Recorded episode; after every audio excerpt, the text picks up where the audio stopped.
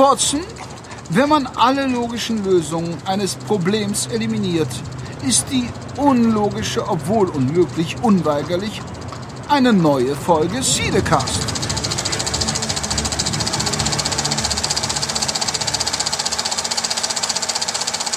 Frohes neues Jahr an alle da draußen und willkommen zurück im Jahr 2016 hier bei eurem Cinecast. Ich hoffe und wir hoffen, dass ihr gut ins neue Jahr reingerutscht seid und äh, ja, bevor wir 2016 angehen mit vielen tollen, hoffentlich tollen Filmen, Fortsetzungen ohne Ende und Mashups von Superhelden wie sonst was, wollen wir doch nochmal das Jahr 2015 Revue passieren lassen. Und das meine ich natürlich nicht alleine, das wäre ja ein Monolog. Richtig? Nein, wir machen das zu dritt heute. Und äh, ja, erstmal mir gegenüber unser Stamm, äh, Stamm-Podcaster, der Mann, der fast immer dabei ist. Unser Stammhalter. Der Hallo. Ähm, ja, vielen Dank. Äh, ich freue mich auch, dass wir nochmal zurückblicken können. Nur knapp drei Wochen nachdem äh, wir die letzte Folge ähm, online gestellt haben, sitzen wir schon wieder zusammen. Das lässt ja hoffen, dass wir es wieder ein bisschen regelmäßiger hinkriegen, wie wir es äh, angedroht haben. Du hast es aber ganz richtig gesagt, wir sind nicht alleine und wir haben einen Gast, den, der unseren Stamm- und Althörern mit Sicherheit noch wirklich ähm, äh, bekannt und im Ohr klingen müsste. Ähm, er war zuletzt in einer Cinecast-Folge bei uns zu hören. Das war die Folge 26. Das war am 9.3.2014. Also schon ganz, ganz lange her.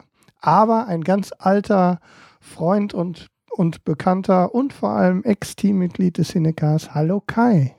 Hallo ihr. Schade, ich dachte, ich kann jetzt irgendwie einen darauf machen, dass ich Gerold bin oder so. Ah, alle verwirrt. Den habe ich dir abgenommen. Schade, schade. Bedauerlich. Hallo liebe Zuhörer. Äh, freut mich dabei sein zu dürfen. Ich fühle mich sehr geehrt. Dich gibt's ja noch. Ja, ja ist ein Wunder. Ich habe mich jahrelang jetzt, äh, fast zwei Jahre unter einem Kieselstein versteckt. Und ja. mich mal wieder rausgetraut. Äh, du kannst ja ruhig sagen, was du gemacht hast, denn äh, wir haben ja im Endeffekt nicht nur irgendeinen Kai bei uns, sondern einer der Großen in der Twitch-Szene, der schon sein eigenes Netzwerk mittlerweile am Aufbauen ist. Mhm. Ähm, vielleicht möchtest du da ein paar Worte zu verlieren. Nee, nicht wirklich, weil das nichts mit der Thematik zu tun hat und ich da doch äh, recht bescheiden bin und äh, aber lustig. Naja, im Nerdkosmos ja, das ist Spiele richtig. und Filme, das passt immer. Ich, ich, bin halt einer dieser hippen, coolen YouTube-Kiddies nur ohne YouTube, die ab und an auf Twitch das eine oder andere Spiel durchspielen und eigentlich nur schreien und das beleidigen, weil er halt schlecht ist. Oder die Hörer beleidigen und zuschauen. Oder die Hörer beleidigen. Das, das mache ich relativ selten, nur wenn sie es verdient haben. okay, dann habe ich es wohl verdient. Vor allem sind ja auch eher Zuschauer. Ja, natürlich darf äh, unser Mastermind äh, um, des Cinecast nicht fehlen. Da wollen wir die Begrüßung natürlich nicht schlabbern, wie es ja sonst gerne schon mal passiert. Mir gegenüber der Jan. Hallo Jan. Ja, hallo, ihr zwei. Danke, dass ich dabei sein darf. wir freuen uns, dass du Zeit für uns gefunden hast. Ja. Wir haben lange ähm, darüber nachgedacht, ob wir dich einladen wollen, aber. Ja, ich bin ja irgendwie fast immer dabei, leider. Ne? Aber bevor wir heute zu unserem großen Rückblick kommen, nämlich unsere Top 10 des Jahres 2015, äh, wo ich schon sehr gespannt bin, ähm, würde ich vorschlagen, jeder haut noch mal einen Film raus, den er zuletzt gesehen hat, den er unbedingt den Leuten näher bringen möchte.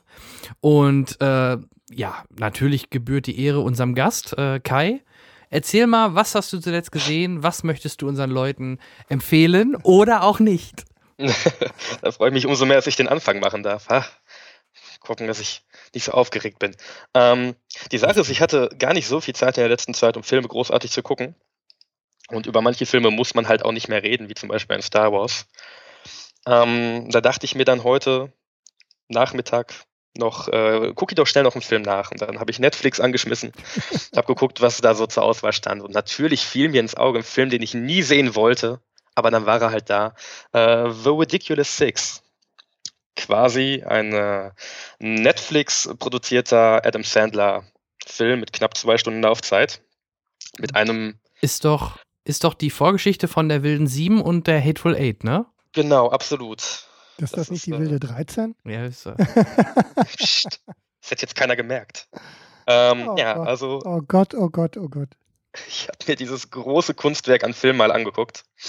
Ähm, was soll man da groß zu sagen? Ähm, zur Handlung. Es geht um äh, Adam Sandler, dessen Rollenname ich schon wieder vergessen habe, Weißes Messer, glaube ich. Ein ähm, Junge, der als Kind seine Mutter verloren hat und dann von Indianern aufgezogen wurde und äh, sehr einst mit der Natur ist und sehr verbunden mit der Natur und so. Alle Klischees, die ein, ein ähm, Indianervolk so in sich trägt, in sich selber vereint. Ähm, quasi das Paradebeispiel eines, eines Film-Indianers ist, wenn man so will. Und ähm, sein Vater besucht ihn, sein leiblicher Vater findet ihn und besucht ihn, sagt, hier, ich hab dir, ich, ich bin Gangster, ein äh, schlimmer Schurke hier im Wilden Westen und ähm, habe jetzt ganz viel Geld und das möchte ich verstecken und möchte es dir überlassen, denn ich werde bald sterben, bla bla bla. Ähm, ach Gott, die Geschichte ist so wirr, dass ich sie nach drei Stunden schon wieder vergessen habe. Der Vater wird dann entführt, beziehungsweise geht mit anderen Leuten, die, denen er was schuldig ist, mit, um seinen Sohn zu schützen, damit er nicht ermordet wird, also Adam Sandler. Und dieser macht sich dann nachträglich auf den Weg, ihn zu finden und ihn vor den Banditen äh, zu schützen. Und findet auf dem Weg dahin seine fünf Brüder, von denen er nichts wusste. Alle äh, Söhne des gleichen Vaters, aber von verschiedenen Müttern. Und diese sechs sind dann die Ridiculous Six. Das äh, sind Adam Sandler, Terry Crews, der in einigen Adam Sandler-Filmen auftaucht, Jorge Garcia, äh, den, man, den man nicht erkennt, was lustig ist, weil er noch mehr Haare im Gesicht hat als bei Lost. Ähm, Taylor Lautner, Muss man nicht viel zu sagen, glaube ich.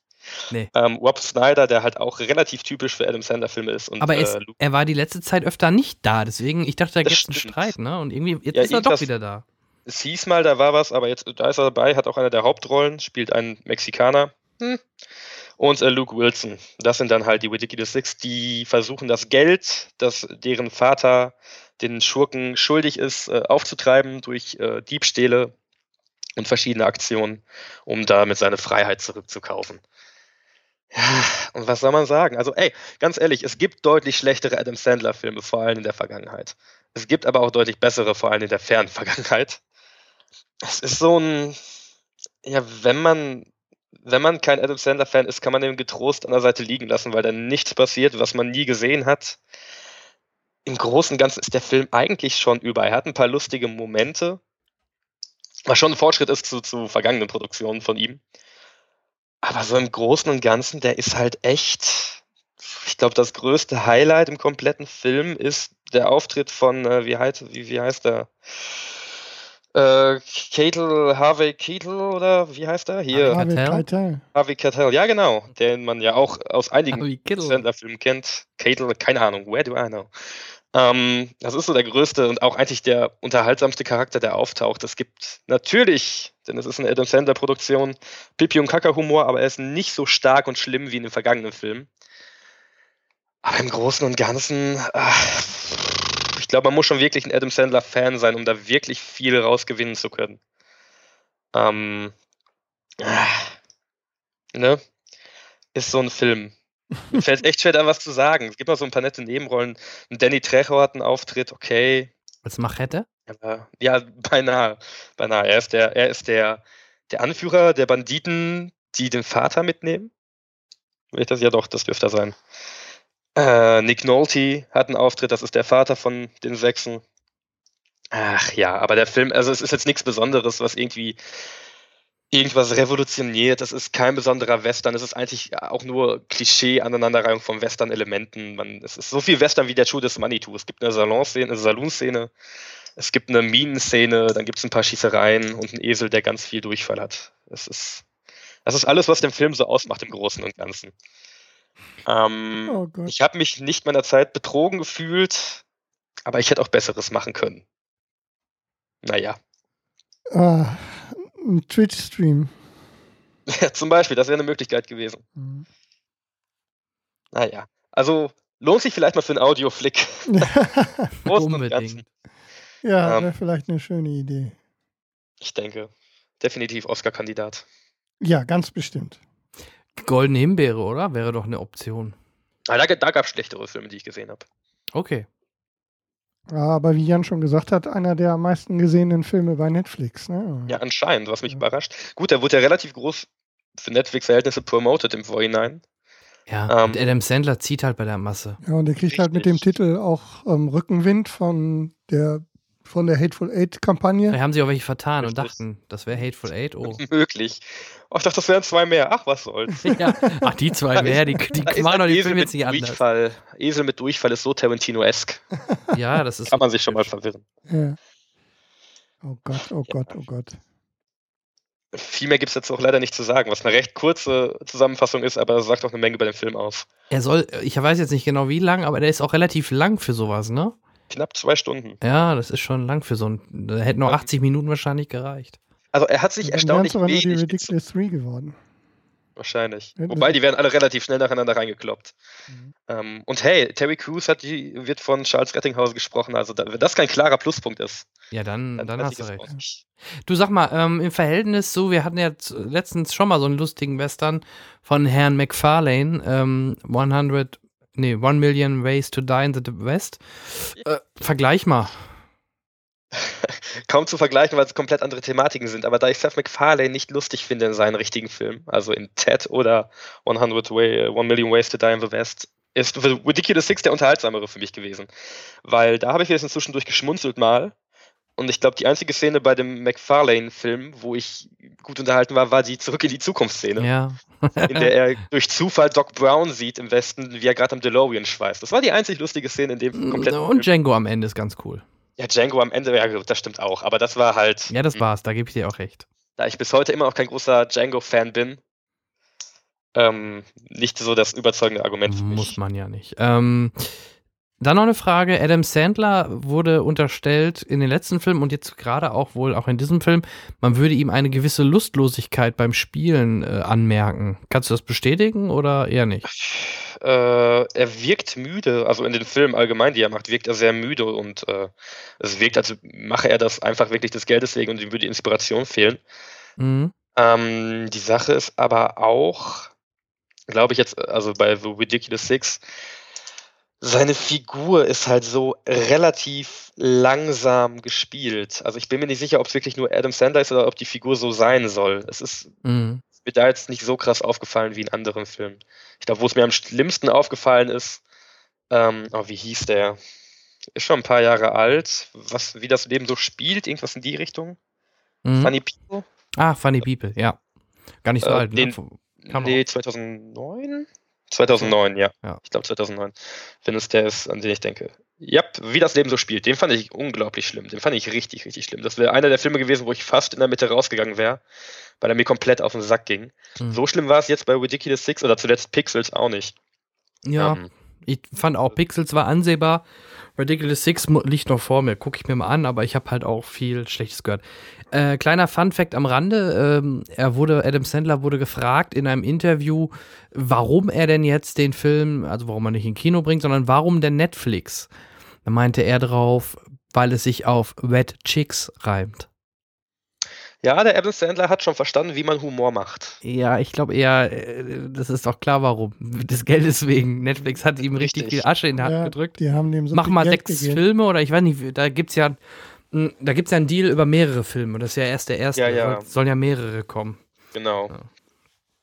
Deswegen, also ja, ich schaue mir auch mal an, ähm, erwarte aber gar nichts, muss ich ehrlich sagen.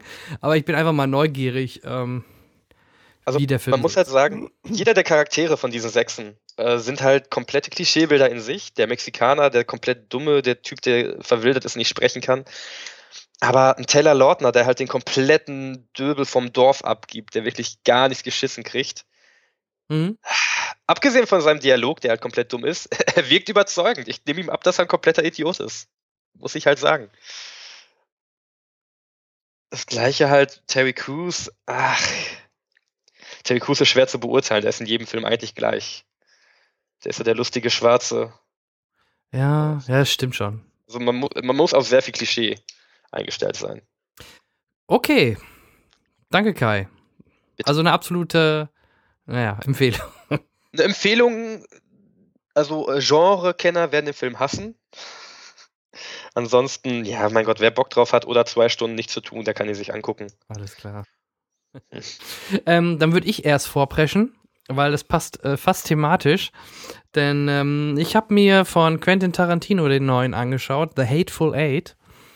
Ähm, auch Western. das ist äh, schon mal ein Bindeglied. Musik natürlich von Ennio Morricone. Viele haben den Trailer ja vorab schon gesehen. Ähm, er ist in 70 Millimeter gedreht worden. Äh, das äh, sieht man dem Film natürlich, wenn man im normalen Kino guckt, das auch an. Weil ich glaube, ein 70 Millimeter Kino wüsste ich gar nicht, wo wir eins in der Nähe haben. Hier bei uns gibt es nichts mehr, was nix, 70 ne? Millimeter könnte. Willkommen in Schwarze Balkenland. Ja, richtig. ähm, ja, Hauptdarsteller Samuel L. Jackson, Kurt Russell, dann Walton Goggins, den finde ich ja super, der war auch schon bei äh, Django als einer der Cowboys zu sehen.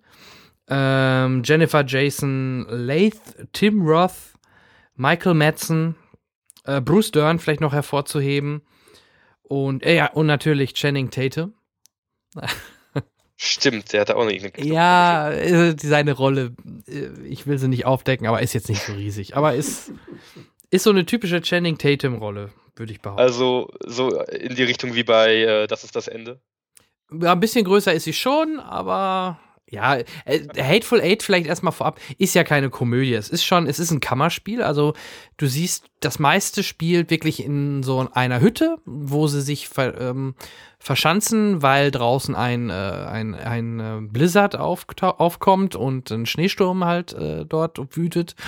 Ähm, die Gruppe, die sich dort drin befindet, ähm, besteht halt aus verschiedenen Personen, die verschiedene ähm, Berufe haben, ein Sheriff, ein, ein ähm, sogenannter Hangman, ein Henker, genau, ähm, und so weiter. Und ähm, zum Beispiel, oder wichtig bei der ganzen Story ist, dass, oder das erfährt man auch in den ersten Minuten.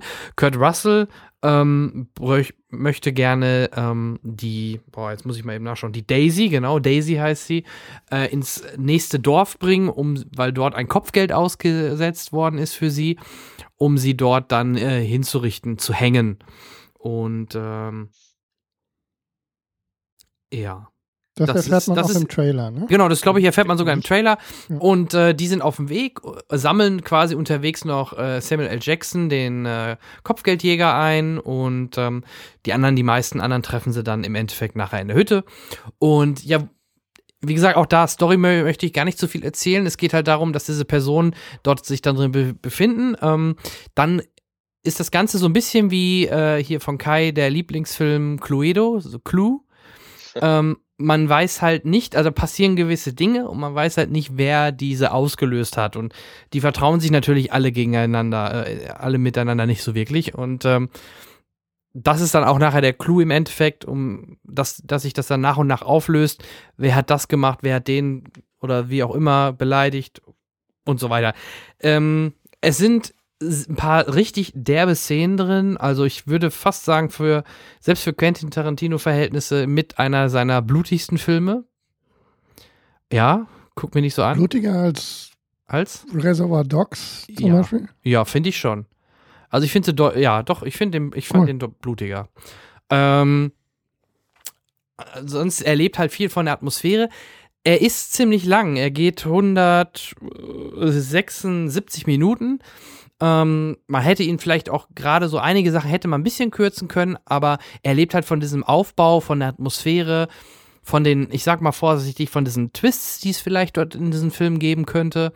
Ähm, und was er ganz cool eingebaut hat, oder was er mal wieder eingebaut hat, es gibt Kapitel, Chapters. Es gibt verschiedene, ich glaube, ich glaube vier, vier Kapitel, wo der Film unterteilt ist, so wie man es halt damals von Kill Bill, glaube ich, da weiß ich es noch, da hat er auch äh, Kapitel gehabt. Ähm, hat er sonst noch irgendwo Kapitel gehabt? Das wüsste ich gerade spontan nicht. Äh, aber Hateful Eight hat jetzt auch wieder diese Kapitelstruktur.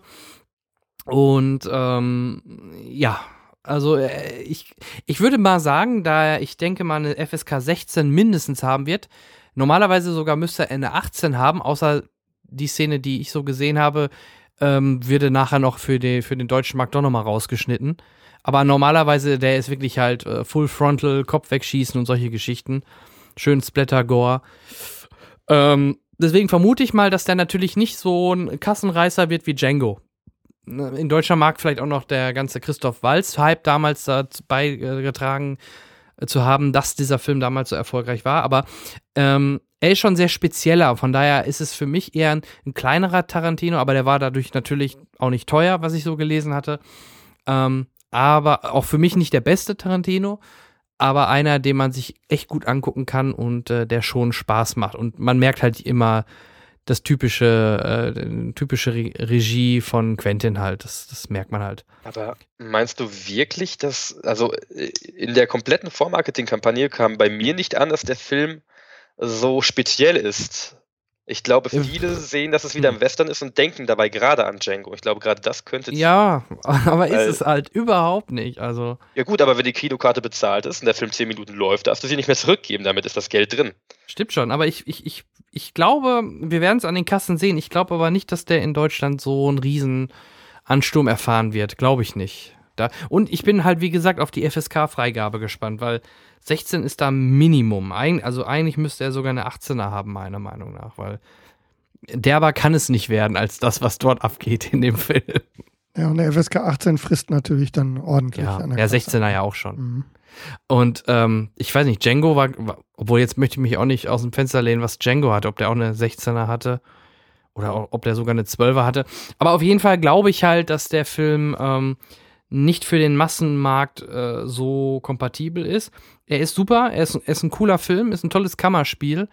Aber wie gesagt, viele, die vielleicht Django geil fanden oder gut fanden, die sich dann den anschauen, werden dann, glaube ich, doch schon rausgehen und denken, oh, was war das denn jetzt? Oder gerade auch während des Films manchmal denken, oh, ist aber ganz schön, ganz schön langsam, das Ganze. Also, es ist schon ein wenig spezieller. Aber wie gesagt, Fans von Tarantino auf jeden Fall anschauen. Ähm, ich gebe ihm ich würde ihm positive Bewertung geben, so 8 von 10 oder was weiß ich. Aber wie gesagt, es ist schon spezieller. Möchte ich es mal vorsichtig ausdrücken. FSK 16 war Django hier bei uns. Okay, dann hat er sogar eine 16er. Mhm. Ja, aber wie gesagt, also diesen Bass, wie, wie Django, glaube ich, wird er nicht erfahren. Und ähm, ja, doch, klar, bei, bei Django gab es ja auch diese Sklavenszenen und so, die waren ja auch schon teilweise ein bisschen derber. Das ist Kämpfer, die ja, Kämpferei das, der das Sklaven. Tarantino-Publikum rechnet ja schon auch ein bisschen damit. Ja, ja, ja finde ich auch. Also wie gesagt, ähm, ich bin sehr, sehr gespannt, wie er an den Kassen ankommt. Ich bin da, wie gesagt, ein bisschen skeptisch, dass der so gut laufen wird. Ähm, ja, weil es halt. Und warum macht er, ja, er, er mag halt gerne Western. Ne? Ich hätte gerne mal was anderes gesehen von ihm, anstatt noch ein Western, aber naja. Gut, aber wenn er sich immerhin schon mal von Django unterscheidet, ist das ja ein guter Anfang. Ja, Dann deutlich. Hast halt nicht so repetives. Nee, überhaupt, um, ähm, überhaupt nicht. Das hätte man vielleicht meinen können, ne? aber hat da in die, in die Richtung von Django geht das gar nicht. Egal ob vom, vom Pacing her, vom, vom, vom, vom, vom, vom Umfang der Story, ist, ist Django was anderes gewesen als Hateful Eight. Okay. Was mich jetzt einmal interessieren würde, weil gerade wenn es ein Kammerspiel ist und es sich um diese acht äh, Figuren primär dreht, hm. sind die denn stark genug geschrieben dafür? also ich finde es schon, weil du siehst sogar ab und zu mal einen Rückblick von äh, zum Beispiel Bruce Dern spielt einen alten General, was jetzt auch kein, kein Spoiler ist, der auch einen Sohn hat, Schrägstrich hatte vielleicht, wie auch immer. Da siehst du halt auch Rückblenden über diesen, über diesen Sohn, äh, so dass du auch mal raus aus dieser Hütte kommst, in Anführungsstrichen.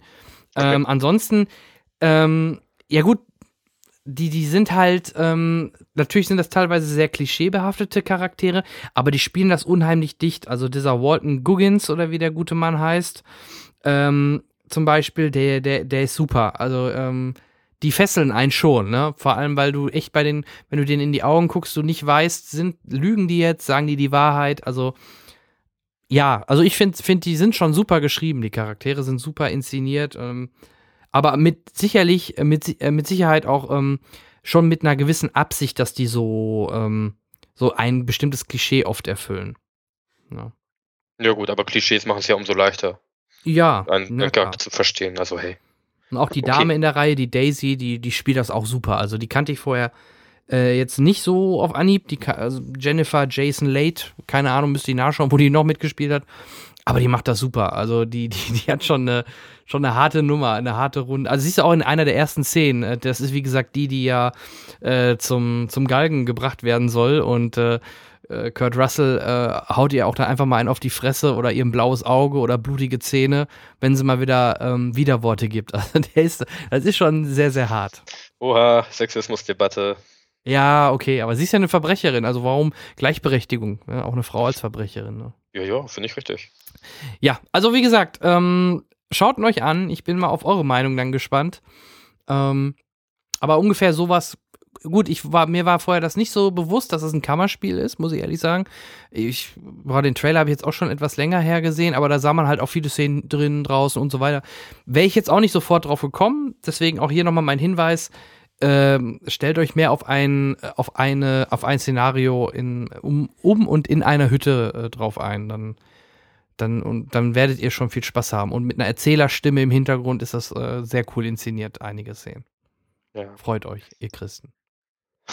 Äh, wie ist das? Habt ihr in dem Rahmen eures letzten Casts bei Star Wars mal über diese Disney ähm, Tarantino-Debatte in Amerika geredet oder lassen wir das mal an der oh, Seite liegen? Weiß ich nicht mehr. Der nee, war so lange. Haben wir gar nicht drüber gesprochen?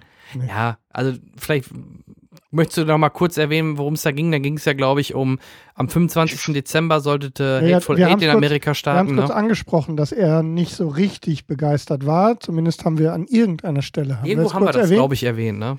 Dass äh, er nicht so begeistert war, dass Disney mit äh, Geld seinen Film aus dem Ministart in Amerika aus einigen Kinos rausgedrückt hat. Ja, ja gut. Ähm, Damit genug gesagt. Ja, ja. Viel mehr ist darüber, glaube ich, auch gar nicht bekannt. nee, er hat, glaube ich, aber ziemlich getobt, habe ich irgendwo gelesen. Ja, ja, er wurde relativ pissig, aber nur gegen Disney und nicht gegen Abrams. Abrams hat er nochmal gelobt. ja, er ist ja auch hat er ja, hat ja. Abrams auch, glaube ich, gar nicht so viel mit zu Nö, tun, würde ich jetzt tippen. Nö, das war eine, das war ja für Disney, äh, oder ihm, für ihn war das ja auch eine Auftragsarbeit für Disney. Der ist ja jetzt nicht irgendwie im Disney-Konzern verankert auf ja, Dauer. Ja. Also glaube ich nicht. Der macht jetzt halt noch ein bisschen im Hintergrund, äh, produziert er mit den, den Episode 8 und 9, aber ähm, er macht ja, er führt ja keine Regie mehr und äh, hat seine eigene Bad Robot Firma, von daher äh, wird es da eher weitergehen. Mal gucken, was er als nächstes macht. Star Trek 4 vielleicht. Mal gucken. Ja, macht er nicht erstmal die Serie hier, die Stephen King Verfilmung? Äh, der Anschlag? Ach so, weiß ja. ich nicht. Ach so, Mit, warte mal, stimmt. Äh, James Franco. Ja, ich habe den Trailer gesehen. Ja, könnte sein. Es ist mit Abrams, glaube ich, ne? Da sitzt er drin, ja, ja. Ja, gut. Kann gut sein, dass er da jetzt erstmal in die Richtung geht, ja. Na ja, gut. Gut, gebe ich mal vom einen Oscar-Kandidaten, also oder beziehungsweise jetzt schon der zweite Oscar-Kandidat, zum, Dritt, zum dritten. Zum dritten Oscar-Kandidaten. Zum Henrik. Und, und, ja, zu mir. Was hast du und, geguckt? Und, und noch ein Western. Noch ein Schüttelwestern. Wir haben, wir haben noch interessante, ja, und das war gar nicht abgesprochen, ne? Wir haben nee, Zufall. Jetzt zufällig drei Western und drei Oscar-Kandidaten. Oscar für bester Film für ähm, Ridiculous Six, Oscar für beste Nebenrolle in Hateful Eight ja. und Oscar für beste Kamera in The Revenant. Das ist ein Western, guck das mal. Ist ein Western. Wenn ich die Trailer sehe, erinnert mich das gar nicht so an den Western. Ne? Es, es spielt Anfang des 19. Jahrhunderts in Nordamerika ähm, und damit ist es offiziell auch ein Western. Im Schnee. Im Schnee. Oder ist viel Schnee, oder? Viel Schnee. Ja. Viel kalt. Viel, viel kalt, ja. Viel kalt und vor allem ganz, ganz viel Landschaft. Mhm. Aber fangen wir vorne an. Ähm, The Revenant, die aktuelle Regiearbeit von Alejandro Inarritu, den wir. Gesundheit. Ja, sehr gerne, vielen Dank. Ähm, den wir in diesem Jahr auch schon mal in den Kinos hatten, also im vergangenen Jahr, in 2015 mit Birdman. Ähm, es geht um den Trapper Hugh Glass, der zusammen mit einer äh, Gruppe Pelzhändler, Pelzjäger durch die ähm, Steppe des ziemlich kalten Wilden Westens zieht und ähm, dabei als äh, Fährtensucher, als Führer fungiert. Mit dabei ein paar ganz interessante Charaktere, unter anderem ein Offizier, der ähm, der das Ganze als Chef so ein bisschen betreut, gespielt von äh, Domhnall Gleeson, den wir auch schon als General Hux in Star Wars gesehen haben. Dann äh, ein, äh, ein Tom Hardy als John Fitzgerald, der dabei ist. Und so weiter und so weiter. Ähm, Im Wesentlichen geht das Ganze darum, dass die ähm, quasi ja, sie werden direkt ganz am Anfang in der Eröffnungsszene werden sie in einem Lager von Indianern überfallen, müssen dann flüchten. Ähm, das Ganze beruhigt sich wieder ein wenig, ähm, aber trotzdem haben sie halt die Situation, dass sie aufgrund der Tatsache, dass sie ihr einen großen Teil ihrer Fälle verloren haben und jetzt eben durch die Verfolgung durch die Indianer einen Umweg nehmen müssen, ist das Ganze halt eben ein bisschen unglücklich, mh, was den Verlauf der, dieser Expedition angeht. Ähm, danach wird dann Hugh Glass ähm, auf Fährtensuche ähm, von einem Grizzlybären angegriffen und schwer verletzt. Das als ähm, Exposition im Grunde.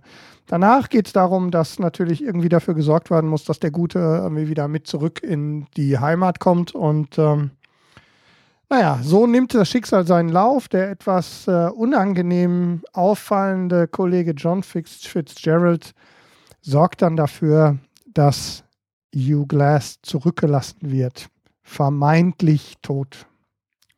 Und darauf basiert dann im Grunde die gesamte Weges- und Leidensgeschichte auf dem Weg zurück A, ins Leben und dann weiter, um alle Dinge, die bis dahin passiert sind, zu rächen. Ähm, so viel zur Handlung. Ähm, damit ist noch nicht viel gespoilert. Ähm, das lohnt sich bis dahin auf jeden Fall. Zum Film selbst um es in einem Satz zusammenzufassen, es ist ein ordentliches Brett gleich zu Anfang. Obwohl die Geschichte, darüber würde man sich natürlich wieder streiten können, relativ, naja, man, der eine, es gibt ähm, Stimmen, die behaupten, die Geschichte wäre ein bisschen dünn. Ähm, ich sehe das anders, aber die, es ist für einen 156-Minuten-Film, ähm, lässt sich das natürlich relativ weit runter ähm, brechen. Was passiert eigentlich? Ne? Zurückgelassen, nächstes Abenteuer, nächstes Abenteuer, nächstes Abenteuer, Rache. So, im Grunde ist ja die Idee dahinter schon relativ gut zu erahnen. Aber dazwischen erleben wir eben vor allem Leonardo DiCaprio in einer ähm, ziemlichen, also der ist ja ziemlich zugeschmiert. Man man sieht ihn kaum hinter Bart und Fellen und so weiter und trotzdem schafft er es ähm, sehr intensiv, die Rolle des Hugh Glass auf dem Weg ähm, ähm, zu spielen. Er kommt durch jede Menge Böshaftigkeiten. Was denn? Oscar-würdig? Weil, ja. wenn man ihn kaum. Ja, also ich glaube. Hm, ähm, spielen ich, sieht. Also, ja, das war auch eins der Argumente. Ne? Man sieht ihn halt nicht genug, um ihn jetzt. Ähm, also ich sag's Ihnen jetzt mal so. Er ist, es ist wirklich es ist wirklich intensiv und ich würde es ihm gönnen und es ist dadurch ähm, ein bisschen einfacher, dass wenn man mal zurückblickt in der Kategorie die Konkurrenz auch mhm. dieses Mal etwas schwächer ist insgesamt als im, zum Beispiel im letzten Jahr. Äh, vorletztes Jahr, wo von Wall Street? Ach ja, Oscar-Nominierungen sind noch gar nicht raus. Nee, die sind noch nicht raus. Aber ja. Eddie Remain für Jupiter Ascending, ne? Ja.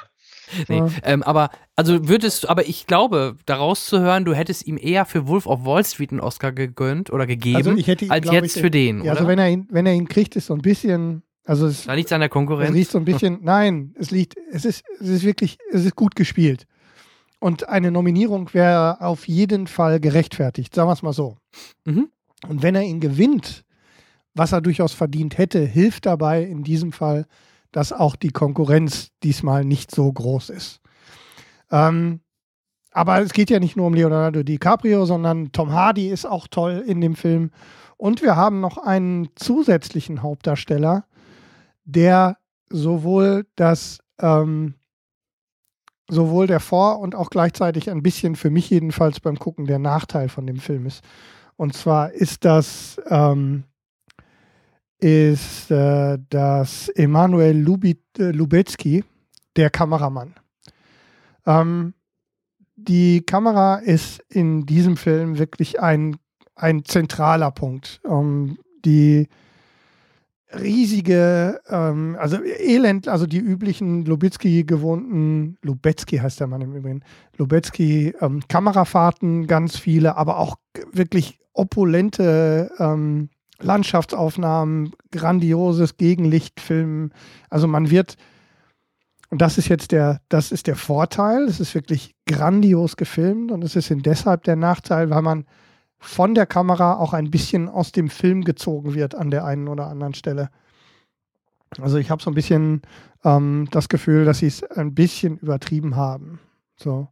Aber im Großen und Ganzen ein tolles Ensemble, ähm, sehr zurückhaltender Soundtrack, ähm, der wirklich nicht besonders auffällt, bis auf ein paar wichtige Stellen und dann ist es ja auch gut. Der Rest ist großartige, großartig und vor allem groß inszeniertes ähm, Kino mit Tom Hardy und Leonardo DiCaprio und einem tollen Liam, Nies äh, Liam Neeson. Aha. Ja, äh, geht schon los. Ich habe Zahnschmerzen. Domhnall Gleeson. Ähm, ah! Äh, General Hux. General Hux. Ja, du hast mir ja, vorhin nicht zugehört, ne? Nee. Der Potter. Ja, ja. ich, ich, ich kenne ihn halt immer noch aus diesem Zeitreisefilm, auch noch von den tatsächlich Liebe-Leuten da. Und ah. ähm, ja, stimmt. Alles irgendwas mit Zeit. Und gleich zu Anfang von meinem Kinojahr ein wirklich großartig, also fesselndes, ne, dafür, dass es auch so lang war, wirklich ähm, intensiv packendes Stück Kino mit kleinen, mit kleinen, äh, ja, so ganz kleinen Ausreißern. Also für mich einen doppelten Daumen nach oben mit mhm. einem Augenzwinkern. Großer Film. Mit einem Augenzwinkern? Ja, weil so ein paar Sachen ja. kann man halt diskutieren. Ne? Okay. Aber auch bei dem Film gab es ja die große Debatte darum, dass der ach so tolle Bärangriff, die Bären, die, die ja die Figur von DiCaprio angreift, ihn mhm. ja angeblich vergewaltigen soll. Zumindest hat das anscheinend das amerikanische äh, Publikum teilweise so aufgenommen. Ja, die haben an einer Waffel.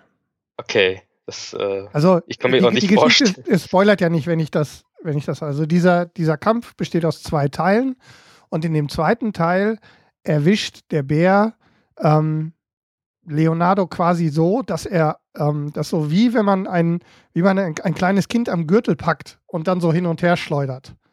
Und dann, okay, und dann halt liegt, liegt, liegt äh, Glass auf dem, auf dem Bauch und stirbt fast. Und dann sieht man halt die ganze Zeit das Gesicht des Bären in der Nähe des Gesichtes von ihm. Man könnte mit amerikanischem Blödsinnsgehirn da eine, ähm, eine von hinten Szene rein interpretiert. Ich wäre niemals, wenn du es jetzt nicht gesagt hättest, ich wäre im Leben nicht auf diesen Gedanken gekommen. Ich, Moment, der Film, der Film, der Film ist ja sowieso schon raus. Lass mal kurz. Äh, red mal weiter, ich guck mal kurz auf äh, die. Auf also ich bin, bin soweit durch, ich habe ein bisschen Angst, dass ich anfange zu spoilern, weil es wirklich, ähm, man könnte so viele Kleinigkeiten rausziehen. Es gibt ähm, sehr viel auch interessante Szenen. Ähm, die auch stellenweise relativ blutig und auch ein bisschen disgusting sind. Aber ansonsten ja. ähm, wirklich gleich zu Anfang des Jahres auch wieder ein Film, der jetzt schon auf meiner Liste für diese Sendung in zwölf Monaten ist. Okay. Sieht auf jeden Fall sehr schmerzhaft aus. Ja, ist es auch. Ja, warten wir mal auf die Family Guy Parodie von der Bär-Szene oder ja. so ab. Ähm, ja, vielen Dank, Henrik, für Sehr deine gerne. Expertise. Freut mich. Ich werde den Film ja auch noch reinzimmern. Auf jeden Fall. Bald ich mal dazu Gelegenheit finde. Ähm, ja, dann würde ich auch sagen, wollen wir auch gar nicht lange drum reden, sondern wir starten jetzt mit unseren Top 10 2015 Filmen. Ähm, wir machen das wieder so, dass wir der Reihe nach durchgehen. Wir werden natürlich jetzt nicht, wie jetzt gerade beim Review, jeden Film im Detail äh, besprechen, sondern eher äh, drüber reden, wie wir anderen jeweils die Bewertung dazu finden und dass wir den auf Platz 10, 9, 8, 7, was auch immer packen oder überhaupt in der Top 10 haben. Ähm, vielleicht vorab ähm, von meiner Seite aus durch äh, das Vaterwerden ähm, habe ich gar nicht so viele Filme gucken können, muss ich ehrlich sagen. Deswegen bin ich äh, mehr auf eure Listen äh, angewiesen. Ich finde das lustig, weil du nutzt jetzt das als Ausrede dafür, ähm, dass du nicht so viele Filme geguckt hast. Nee. Wobei ich, weil mir aufgefallen ist, wir hatten ja kurz im Vorgespräch, also in der Vorkommunikation schon darüber gesprochen. Mir ist übrigens auch aufgefallen, dass ich für unsere Verhältnisse wirklich sehr wenig gesehen habe. Hier, äh, du siehst meinen Zettel, das sind die Filme, die ich 2015 so bewusst mhm. gesehen mhm. habe, die überhaupt auch halbwegs in, in, mhm. in, äh, in Relevanz kommen. Ich habe es jetzt nicht durchgezählt, aber das sind gar nicht so viele. Aber, nee, es ich bin auch mit meinen Top Ten halbwegs zufrieden. Nur ich glaube, ich ähm, werde nachher noch mal, ich habe ein paar aufgeschrieben, die sind vielleicht bei euch sogar drin. Äh, das sind alles Filme, die ich mir hätte vorstellen können, dass die, wenn ich die gesehen hätte, dass sie sehr wahrscheinlich auch noch oder einige davon sogar in die Top Ten reingeflossen wären. Deswegen ist meine Top 10 zum Beispiel dieses Jahr, dadurch, dass ich weniger geguckt habe, musste ich halt ein bisschen ähm, das Ganze natürlich auch beim Gucken ein bisschen eingrenzen und bin mehr in die naja, natürlich auch mit meiner Frau und halt auch alleine natürlich in die Blockbuster gegangen. Deswegen habe ich jetzt nicht gerade unbedingt die kleinen Perlen mit drin. Vielleicht ein, zwei ja, aber das meiste sind eher größere Filme, die mich dann dieses Jahr begeistert haben. Ja, also für mich Nur das zur Info. Auch, ja, für mich war es auch ein sehr ähm, unterdurchschnittliches Kinojahr, was die Menge an Filmen angeht. Das habe ich beim Durchzählen auch gemerkt. Ja, sehen wir mal. Ich bin, deswegen bin ich ja auf, bei, auf alle Listen gespannt. Und natürlich der Krösus im Filme gucken, den haben wir ja dazu geschaltet. Ja, und wir haben extra das Jahr genommen, in dem sein, ein Film von seiner letzten Top-Liste, das eine, war so ein bisschen der Gedanke, äh, auch ein bisschen der Gedanke, der uns gefreut hat, denn an der letzten, an der letzten Top-Sendung, in der du teilgenommen hast, hat dir das äh, Prequel zu einem Film in diesem Jahr ähm, die Highlights äh, dein Kino, deines Kinojahrs begründet. Äh, und ich muss auch direkt zu meiner Liste wieder sagen, weil ich mich an eben jene Liste erinnere und, und die, ich sag mal, äh, das belächelt werden teilweise, was nie böse aufgefasst wurde, aber es wurde gut. ja schon hinterfragt, äh, ja warum das bei mir so ist. Nee, natürlich. Und wir haben auch im Nachhinein ja nochmal darüber gesprochen. Ich hatte den ersten ja, ja. Teil ja dann nachgeholt und mein, äh, da haben wir auch in dieser Sendung drüber gesprochen und mein nachträgliches ähm, Empfinden, Nachempfinden deiner Begeisterung hier kundgetan.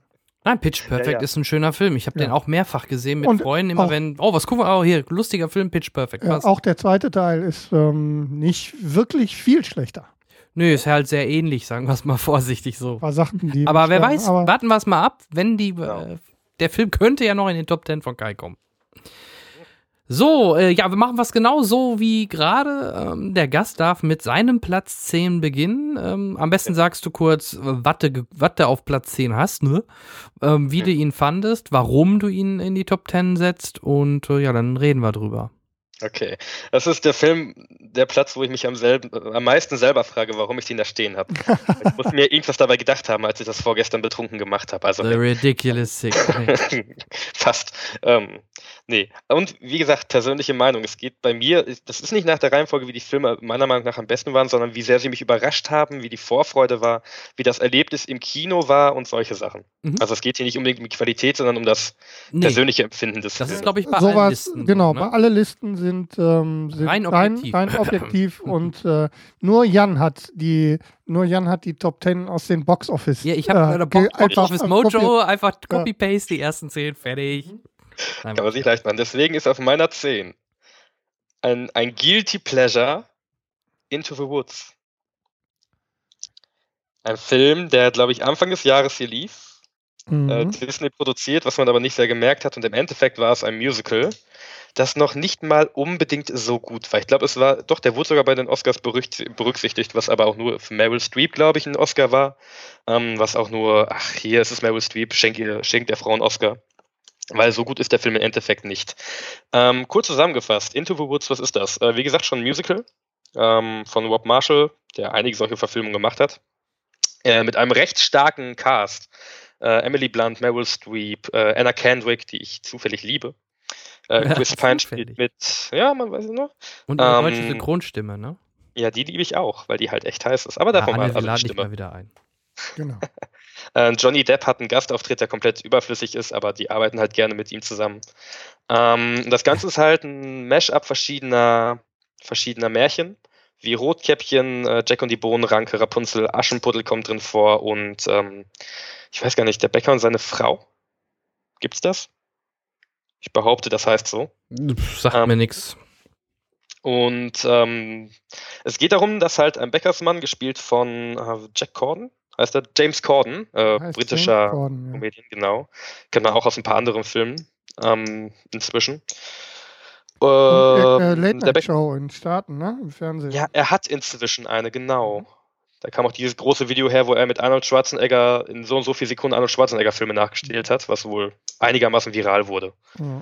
Egal, also er ist ein Bäcker und äh, Emily Blunt ist seine Frau und seine Frau kann keine Kinder kriegen, weil die, weil die Familie von ihm, von Meryl Streep, die eine Hexe spielt, ver, äh, verwunschen wurde, weil der Vater vor Jahren mal eine, eine Bohnen, Bohnen aus ihrem Garten geklaut hat, irgendwie sowas. Und ähm, um wieder fruchtbar zu werden, müssen die beiden der alten Hexe helfen, ihre Jugend zurückzugewinnen und muss dafür eine Kuh weiß wie Milch, ein Umhang rot wie Blut, Haar so gelb wie Mais und äh, Schuhe aus reinem Gold finden. Und die machen sich dann auf die Suche äh, nach eben jenen vier ähm, Gegenständen und treffen dabei auf verschiedene andere Charaktere, wie halt eine Aschenputtel, wie Rapunzel und das trifft alles aufeinander. Das Ganze sehr schön mit Musik begleitet. Ähm, das ist, viel mehr muss man über, wobei der Film ist alt genug. Nee, wie gesagt, nee, vom Inhalt groß. brauchst du gar nicht viel sagen, weil äh, da geht es ja heute nicht drum. Ähm, interessant, es ist auch ein, es wird als Musical ähm, deklariert. Es ist, genau, es ist ein Musical, sehr wenig Gerede, sehr viel Gesinge. Ähm, was viele leider nicht wussten, sehr viele Kinder sind da reingegangen. Es ist halt Englisch mit Untertitel. Ja. Das war sehr traurig für viele, die da rein sind. Also ich habe selten so viele Karten umgetauscht gesehen wie bei dem Film. Ähm, wurde aber in der deutschen, in der deutschen Vermarktung auch nie wirklich äh, gesagt. Selbst die Trailer waren nicht musical-lastig, also es wurde nicht gesungen in, ja. in, den Trailern. Und eigentlich schade, weil Und, äh, Disney, Disney, bekannt dafür ist, auch solche Sachen gerne zu übersetzen. Ne? Bei den ganzen Disney-Filmen, Gesangseinlagen wurden immer ins Deutsche übersetzt. Genau, wobei da das auch, ich glaube, ursprünglich auch ein Musical, wirklich ein Broadway-Musical, ja, Verfilmung eines gleichnamigen Broadway-Musicals, da ist es schwer, die vernünftig äh, wow. äh, zu äh, übersetzen. Ich weiß gar nicht, ob es da ein deutsches Stück Adaption für gibt, ist aber auch unwichtig an der Stelle. Ähm, was mir an dem Film einfach gefallen hat, ist, dass er sehr schön aussieht. Also wunderschön, farbtechnisch, ähm, also das, was mit CGI nachgearbeitet wurde, alles schön düster, in schönen, satten, kräftigen Tönen gehalten, was mir sehr gefallen hat. Ähm, jede der Personen, die mitgespielt hat, selbst ein Chris Pine, hat echt gut gesungen und die Charaktere eigentlich recht gut dargestellt. Also Chris Pine, der in Prince Charming gespielt hat, komplett übermütig und ach, bin ich toll und solche Sachen. I'm Captain Kirk. Quasi in die Richtung. Ähm, es kommt, es ist echt also sehr arrogant. Mhm. Ähm, Anna Kendrick als Aschenputtel, äh, super hübsches Mädchen, die hat automatisch gewonnen, weil es Anna Kendrick ist, da muss man nichts zu sagen. Meryl Streep kann sowieso singen, das weiß man inzwischen. Selbst eine Emily Blunt, bei der ich es nicht wusste, hat echt gut gesungen. Und äh, das Ganze war halt in sich stimmig. Und ich glaube, wenn man halt ein Fan von solchen Filmen ist, also von Musical-Verfilmungen wie jetzt halt ein, ein, ein Sweeney Todd oder ein Les Miserables, den ich halt miserabel fand, weil wenn man ein Fan davon ist, dann ähm, kann man an dem Film, glaube ich, einiges äh, gewinnen und man kann sich davon überzeugen lassen. Er ist kein großartiger Film, er ist halt auch nicht massentauglich, ja, ja, weiß ich, aber mir persönlich hat er gefallen. Und der Film hat quasi auch zwei Akte. Und ab dem zweiten Akt werden halt alle Charaktere komplett umgestülpt. Da wird dann ein Prince Charming, der halt der Charmante und ha und umgarnt, kommt dann raus, ja, eigentlich, eigentlich liebe ich dich nicht, ich finde es nur geil, Frauen abzuschleppen und äh, so der Rest ist mir egal, also kannst wieder abhauen, ich suche mir die nächste und solche Sachen. Das ist auch ein ganz schöner Seitenhieb eben auf die komplette Märchenkultur, was auch nochmal sehr nett rüberkommt. Dementsprechend Into the Woods auf meiner 10. Ja, ich habe ja immer ein Märchen-Overkill, seitdem ich äh, regelmäßig und immer noch Once Upon a Time gucke. Da hast ja. du eigentlich alle Märchen drin, da brauchst du nichts anderes mehr gucken. Sogar Nicht-Märchen hast du drin. Ja, alles hast du da drin. Also, ja. aber ähm, ich habe ihn nicht gesehen. Um, ich weiß, ihr, ihr hattet ja, oder du mit Thomas, glaube ich, zusammen, hattet ja zu den Oscars gestreamt. Äh, ja, der war auch als äh, Musik, für die Musik, glaube ich, nominiert. Genau, und äh, da kam allgemein in eurem Chat nicht so viel Positives dazu rüber, wo ich dann einfach mal nichts gesagt habe. Ja, äh, aber Woods, ähm, vielleicht auch da kurz, Production Budget lag bei 50 Millionen, hat sogar 213 eingespielt, hat also dadurch, dass er halt so billig in Anführungsstrichen war, hat er das wieder eingeholt, aber weltweit 213 äh, Millionen ist für Disney jetzt auch nicht gerade viel, ne? Überhaupt nicht. Also es ist im Endeffekt halt auch, außer für Liebhaber ein komplett unwichtiger Film. Ja. Sehe ich ähnlich. Aber äh, warum nicht? Wie gesagt, wenn dir die Musik und das ganze Setting gefällt, ich werde es mal nachholen, jetzt wo du es sogar in die Top 10 packst. Äh, bin ich jetzt doch mal neugierig, um mir das Ding mal anzuschauen. Und Emily Blunt äh, finde ich halt sehr, sehr, sehr, sehr, sehr, sehr, sehr, sehr gut. Zu Recht. Ne? Absolut und recht. Chris Pine, ähm, ja, ich finde manchmal, manchmal wirkt er, egal in welcher Rolle, es, er wirkt immer so ein bisschen over the top, egal wo. Ob ich da auf jeden Fall. Ne? ja, okay, da passt es dann vielleicht auch, aber genau. als Kirk spielt er immer so ein bisschen drüber, als äh, wo er diesen Agenten gespielt hat, einmal letztens. Ähm, Reacher. Nee, Jack nee, Reacher war. Ähm, Nee, auch mit, wo er mit Tom Hardy äh, weiß, im Duett gespielt hat. Ja, ähm. Ach, wo die beiden wow. sich jeweils gegenseitig da irgendwie nachher bekriegt haben. Da war er so ein ja, bisschen ja. over the top. Der spielt halt immer ein bisschen so over the top und äh, ich glaube, das kann er gar nicht anders. Ähm, das, aber wenn es in die Rolle passt, umso besser. Und ja, Dankeschön für deinen Platz 10. Bin ich überrascht. Also ich, wir, wir können es immer direkt dann sagen. Äh, bei mir in den Charts wäre, ist er nicht. Ähm, bei mir auch nicht. Bei den nächsten Filmen, wenn einer den auch hat, dann kann er das nennen. Da, nur, ich würde noch nicht sagen, welchen Platz, damit es ein bisschen spannend Ja, ja, klar. Ne? Gut, vielen Dank, Kai. Und äh, dann gebe ich direkt weiter an äh, Dr. Henrik und mit seinem Platz 10. Mein Platz 10 gleich der erste Film des Jahres, den ich gesehen habe, ähm, ähnlich früh wie jetzt äh, The Revenant, nämlich Fury. Ähm, also ähm, Herz auf Stahl. Ist gleich, ähm, ist gleich am, äh, am 1.1. diesen Jahres gestartet und hat mich seitdem nachhaltig äh, beeindruckt und ähm, ist auch, äh, hat mich auch durch das Jahr noch, glaube ich, zweimal bisher ähm, dann in Konserve ähm, begleitet und ähm, ja, intensives äh, Kriegsepos, würde ich sagen. Und ähm, zu Recht meines Erachtens nach in einer Top-Liste dieses Jahr. Aber nicht, nicht um, um, um, umstritten. Ne? Ja, also es gibt nein. viele Kritiker, die ihn dann doch zu glorifizierend hält, diese Endszene ja. oder diese Endschlacht oder ein bisschen sehr ja. extrem übertrieben, ja, finden viele. Sind, selbst die, die das Maul nicht halten können. Ja, selbst diese Szene ähm, mit der, ich sag mal, mit dieser Familie, da weiß, glaube ich, jeder, mhm. was gemeint ist, fanden einige nicht gut, aber lustigerweise, und das ist, wir haben uns nicht abgesprochen, aber auf meinem Platz 10 kommt auch Herz aus Stahl. Fury. Ähm, Vielleicht deswegen können wir da zusammen was noch zu sagen. Ja, Hauptrolle hattest du schon gesagt, ne? Brad, Brad Pitt. Pitt ja, ein, und ein, ein not, guter, ein I'm not famous I'm not anymore. famous anymore. Ein, ein wirklich, wirklich guter Shia LaBeouf. Ähm, mit dem ich, also vor dessen Rolle ich ein bisschen Angst hatte vorm Reingehen, kann ich mich erinnern. Ich glaube, wir haben das auch in dieser, in der Januar-Folge, als wir die, äh, als wir es besprochen haben, schon ähm, von gesprochen. Aber nein, ähm, er hat mir wirklich sehr gut gefallen. Ja. Und ähm, ja. Geht auch relativ lang, 2,15 glaube ich. Ein R-Rating hatte er, weil es gab auch ein paar derbe Szenen generell. Ja. Warum ich den auch in meine Top 10 genommen habe, weil ähm, ich finde halt einfach toll, mal wieder einen Kriegsfilm im Zweiten Weltkrieg zu sehen. Und auch Landkampf und nicht irgendwie nur, also ne, mit Panzern und so. Das fand Schiffe ich schon. Und Flugzeuge hatten wir genug. Ja, da kann man auch ja, CGI Pearl Harbor etc. Machen, genau. Ich fand es sehr, sehr äh, geerdet und im wahrsten Sinne des Wortes den Fury und ähm, der hat mir echt deswegen richtig gut gefallen. Ja, hier, hier, ähm, nicht zu vergessen, äh, Michael Pina spielt auch mit, der ja. nachher nochmal in meine Top-Filme vorkommt und oh. John Berntal natürlich, bekannt aus Berntal. Walking Dead. Ja.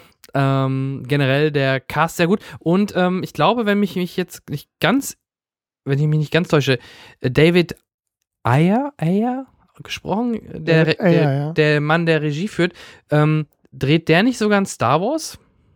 Ich bin nicht sicher. Ist das der Star Wars-Leute? Echt?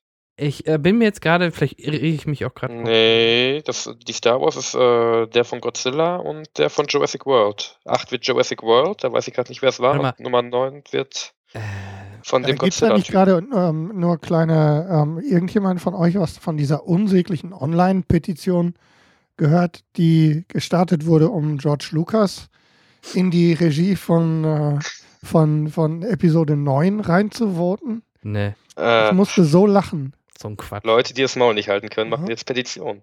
Ja.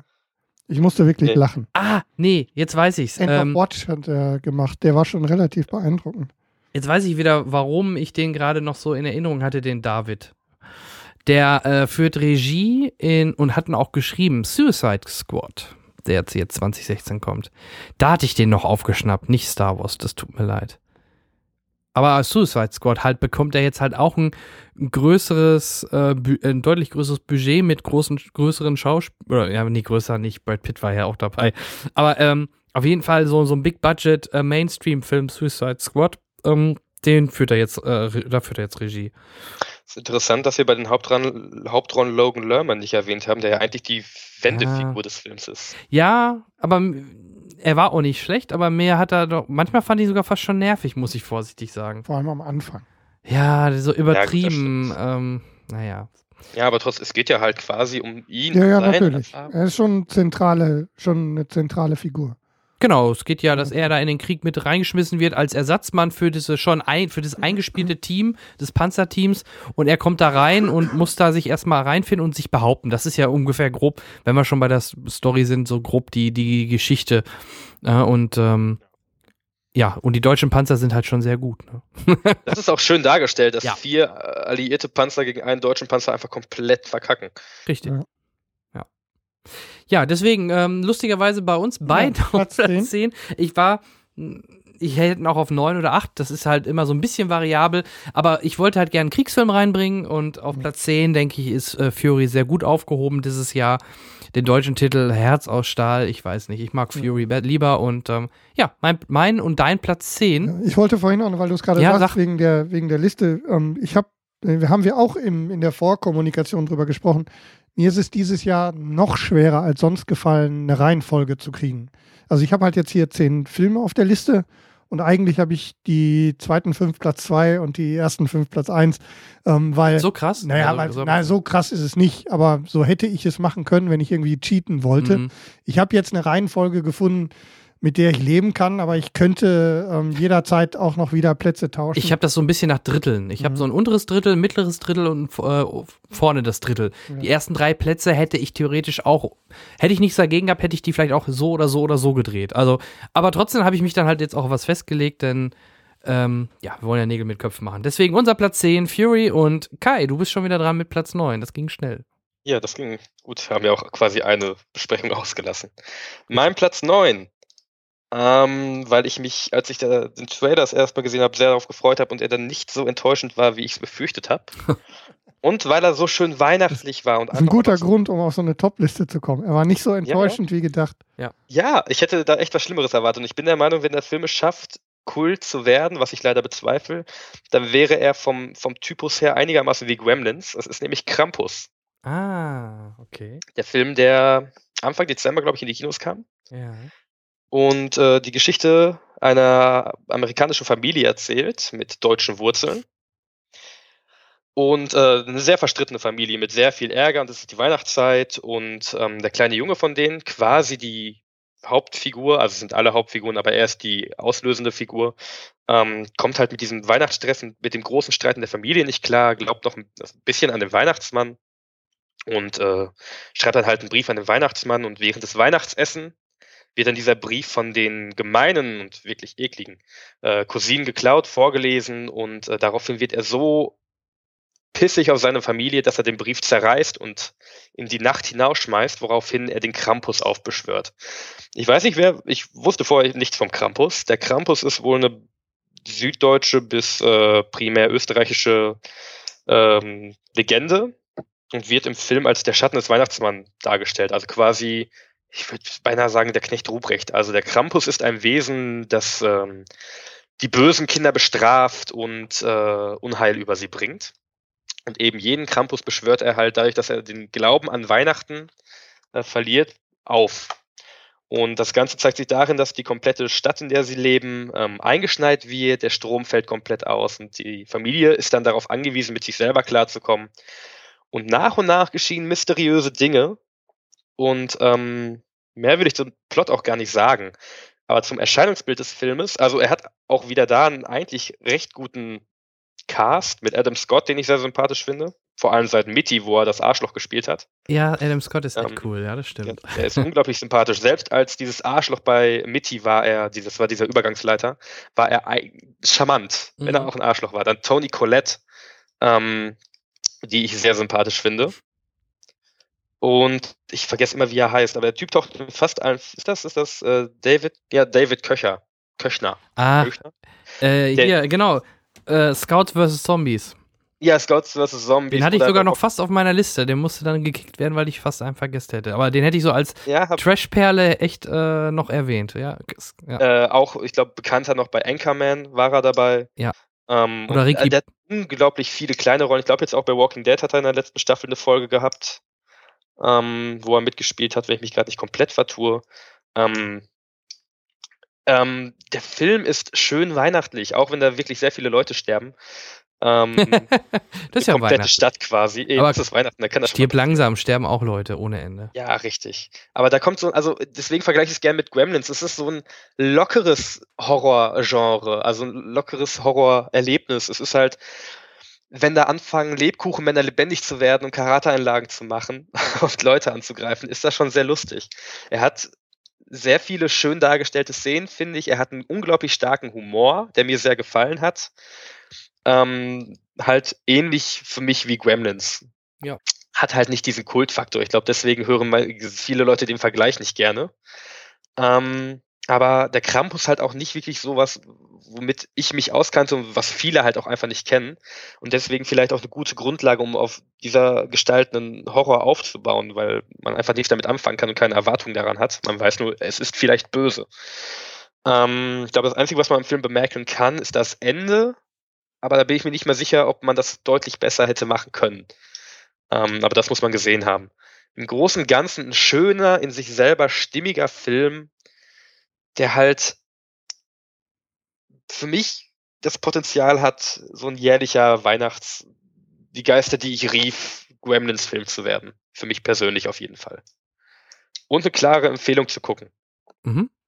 Ja, wird ja auch als äh, Horror-Comedy ausgewiesen und äh, ich bin heute mal die Zahlenhure, äh, hat 15 Millionen gekostet und hat aber auch 60 eingespielt, hat also seine, seine Pflicht erfüllt. Ähm, Fortsetzung glaube ich eher nicht, aber ähm, ja, ich habe den Trailer gesehen und ich fand halt auch, das, was im Trailer schon so ein bisschen weihnachtlich rüberkam, hat mich schon gereizt. Aber irgendwie kam ich dann, das, da war dann wieder die Zeit das Problem. Gerade im Dezember liefen so viele Filme. Es ist halt auch ein Film, der leicht unter den Radar verschwindet. Ja. Eben weil im Dezember andere Filme angefangen haben, die deutlich mehr Aufmerksamkeit verdient und bekommen haben. Ähm, aber so als kleiner Geheimtipp, wenn man mal einen schönen Abend haben will mit einem lustigen Horrorfilm, mhm. bitteschön, Krampus. Dankeschön. Gerne schön. Apropos. Henrik. Was denn? Krampus? Ja. Kann ich nichts zu sagen, habe ich nicht gesehen. Nee. Aber, äh, Henrik, du hast doch sicher einen Platz 9 für uns. Ich habe also sowas von Platz 9. Wenn du jetzt wieder so den gleichen Film nennst wie ich, dann, dann drehen wir das gleich mal um. Ich äh, weiß es nicht. Ich bin gespannt. Auf Platz 9 ist ähm, etwas andersrum formuliert wie äh, bei Kai gerade ein Film, der mich deutlich mehr überrascht hat als ähm, meine Erwartungen grundsätzlich. Ähm, und zwar ähm, von Matthew Vaughn ähm, dieses Jahr in die Kinos gekommen, eine Agentenkomödie und zwar Kingsman, The Secret Service, den ich ähm, überaus amüsant fand und äh, der, von dem ich erwartet hatte, dass er ein bisschen, ähm, dass er deutlich klamaukiger wird, als er dann tatsächlich am Ende war. Ähm, wie gesagt, Matthew Vaughn verfilmt mit Colin Firth, Taron Egerton, Samuel L. Jackson, Mark Hamill unter anderem. Mark Hamill? Mark Hamill? Hamill? Mark Hamill. Michael ähm, Caine. Mm. Ja. Matthew äh, Vaughn, Ehemann von Claudia Schiffer. Claudia Schiffer hat übrigens den Film mitproduziert. Ja. Stimmt. Mhm.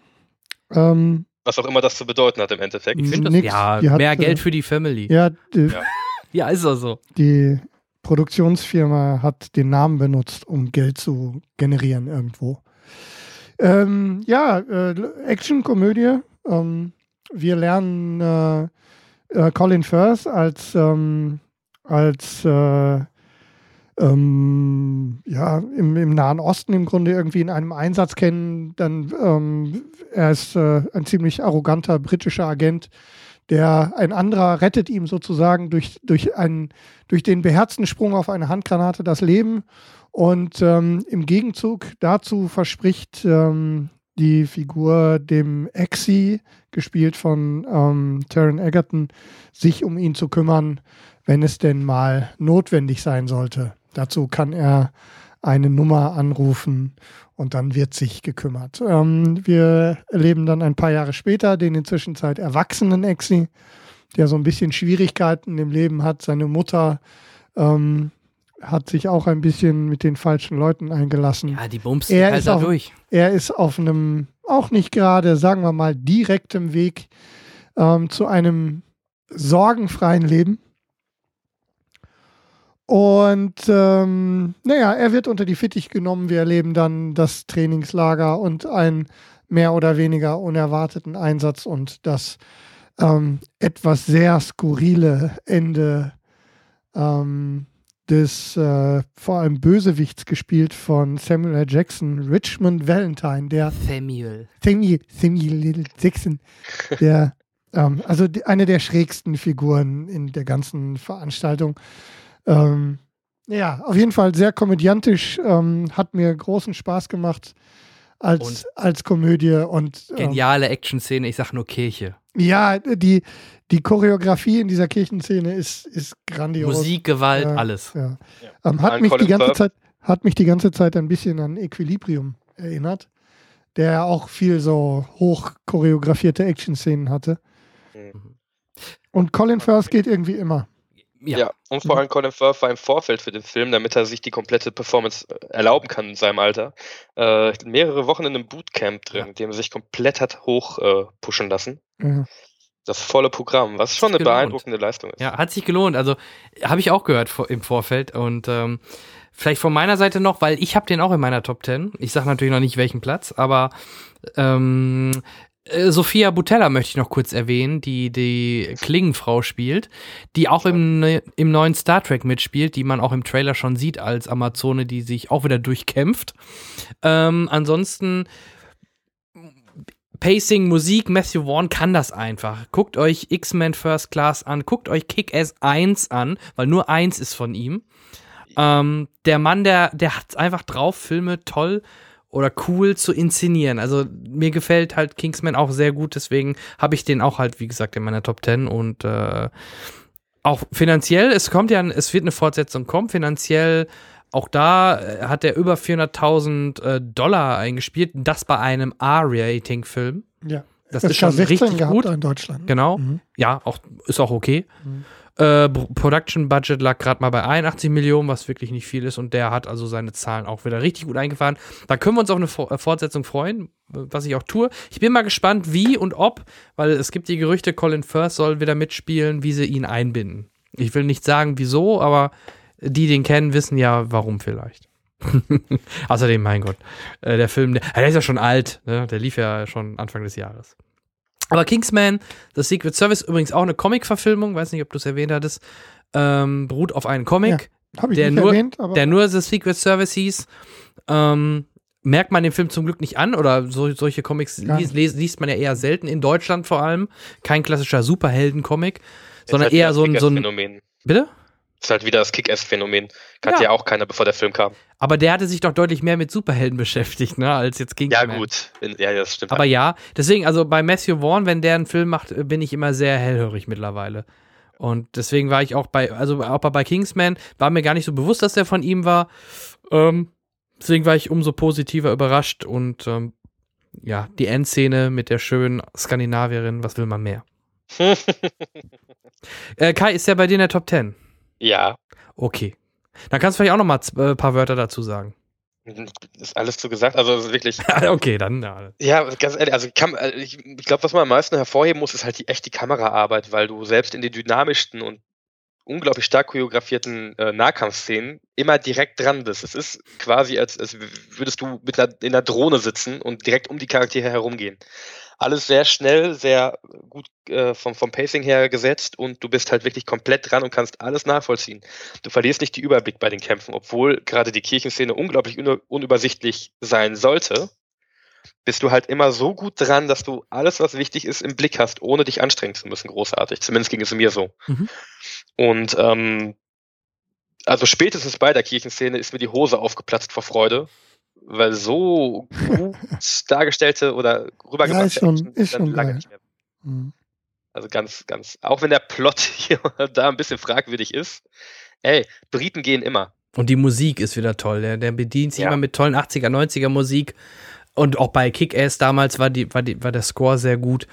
Ja, ja kann ich mich, äh, wie gesagt, passt. Geiler Typ, Matthew Vaughn. Genau, super.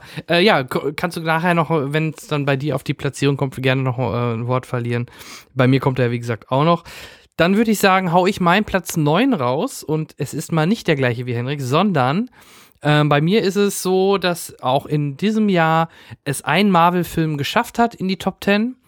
Das schon mal vorab. Also ihr seid dann sicher, dass in den äh, weiteren Platzierungen bei mir kein weiterer Marvel-Film auftauchen wird.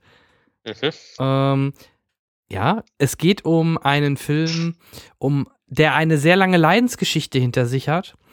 Ähm, denn auch in, in der Funktion des Regisseurs wurde dort eine Umbesetzung vorgenommen.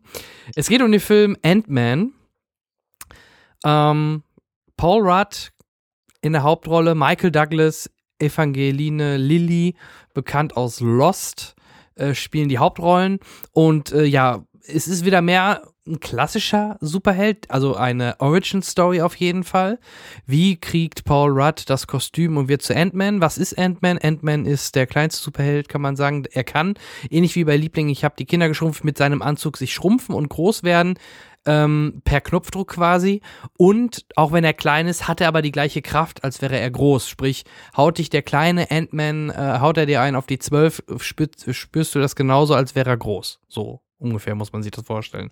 Und damit kann man natürlich nette Sachen machen. Und alleine das, was ich an dem Film schon allein cool fand, wie er das erste Mal dann zum Ant-Man geworden ist.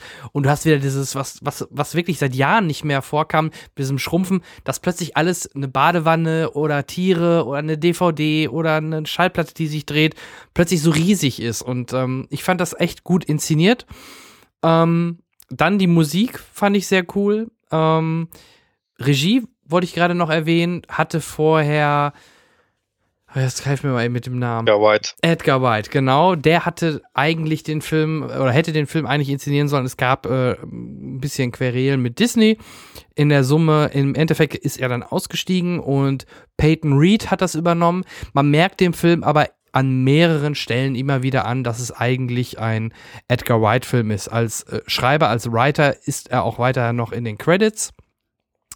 Und ähm, ich sag nur, wenn, äh, da sind wir nämlich wieder bei dem Mann, wovon ich gerade schon gesprochen habe, wenn Michael Pina zum Beispiel seine Stories erzählt, wie er was wo wie gemacht hat und das Ganze mit einem ganz netten Trick gemacht wird, ähm, äh, ist das schon sehr cool inszeniert und sehr cool gemacht und hat man dann halt äh, bei solchen Marvel-Filmen nicht gesehen. Dann am Anfang die Anfangsszene Michael Douglas in Jung. Äh, das war computertechnisch echt toll. Der sah echt wirklich 20 Jahre jünger aus, weil der die ersten Szenen, glaube ich, spielen in den 80er Jahren. Ähm, ähm, weil Michael Douglas ist im Endeffekt so ein bisschen der, der Tony Stark, der quasi ähm, ihm diesen Anzug schneidert, mehr oder weniger, oder diesen Anzug besitzt und ihm den übergibt. Und äh, das vielleicht. Also zur Story. Äh, Story ist jetzt nicht gerade die Welt. Klar, er kriegt diesen, diesen Anzug und ein Bösewicht von einer bösen Firma möchte diesen Anzug aber haben, um damit das, das Ganze in Serie zu produzieren, um die Armeen der Welt damit auszurüsten und richtig viel Reibach zu machen. Und das ist grob, ganz grob, so die, die, die Grundstory, worum es da überhaupt geht. Und ähm, es gibt ein paar nette Szenen. Ähm, äh, im, äh, in Verbindung mit den Avengers, die auch mal erwähnt werden und sogar einen Anthony Mackie als ähm, Hawk, nee, nicht Hawk. Falcon. Falcon sieht man. Und auch hier gibt es eine After-Credit-Szene mit äh, Captain America. Das vielleicht nochmal, falls das jemand jetzt gucken sollte, bei Marvel am besten wirklich immer bis am Ende, zum Ende des Abspanns gucken. Ähm, Außer bei Age of Ultron, da musst du am besten lange bevor der Abspann anfängt schon rausgehen. Ja, deswegen, also ihr merkt ja, ich hatte ja gerade schon gesagt, den habe ich gar nicht in meiner Top 10, weil äh, Avengers 2, nee, war nicht, ja. war nicht meins. Aber haben wir ja auch schon mal, ja. gerade haben wir ja schon mal drüber gesprochen. Deswegen, Worldwide ähm, hat er über eine halbe Milliarde gemacht. Und es wird eine Fortsetzung. Ich glaube, am Ende steht sogar Ant-Man will return. Wir werden ihn äh, nächstes Jahr oder dieses Jahr jetzt in äh, Civil War sehen. Ähm, von daher rundum gelungener Superheldenfilm der klassischeren Art, aber mit ein paar netten neuen Ideen, die man so noch nicht in einem Superheldenfilm gesehen hat. Punkt. Dem ist nichts hinzuzufügen. Ich fand den Film unsagbar langweilig. Ja, das ist was. Ist da ist doch was hinzuzufügen. Ja, erzähl. Ja, also dann tippe ich mal, bei dir ist er nicht in den Top 10. Bei mir ist er nicht in der Top 10. Es ist kein schlechter Film, aber ich habe beim zweiten Mal gucken gemerkt, dass ich mich auf die Edgar White-Szene einfach nur gefreut habe und der Rest war mir egal. Ich kann nicht mehr mehr sagen, welche Argumentation ich hatte, aber jetzt auch, ich habe ihn vor fünf Wochen nochmal gesehen ungefähr, Anfang Dezember nochmal gesehen.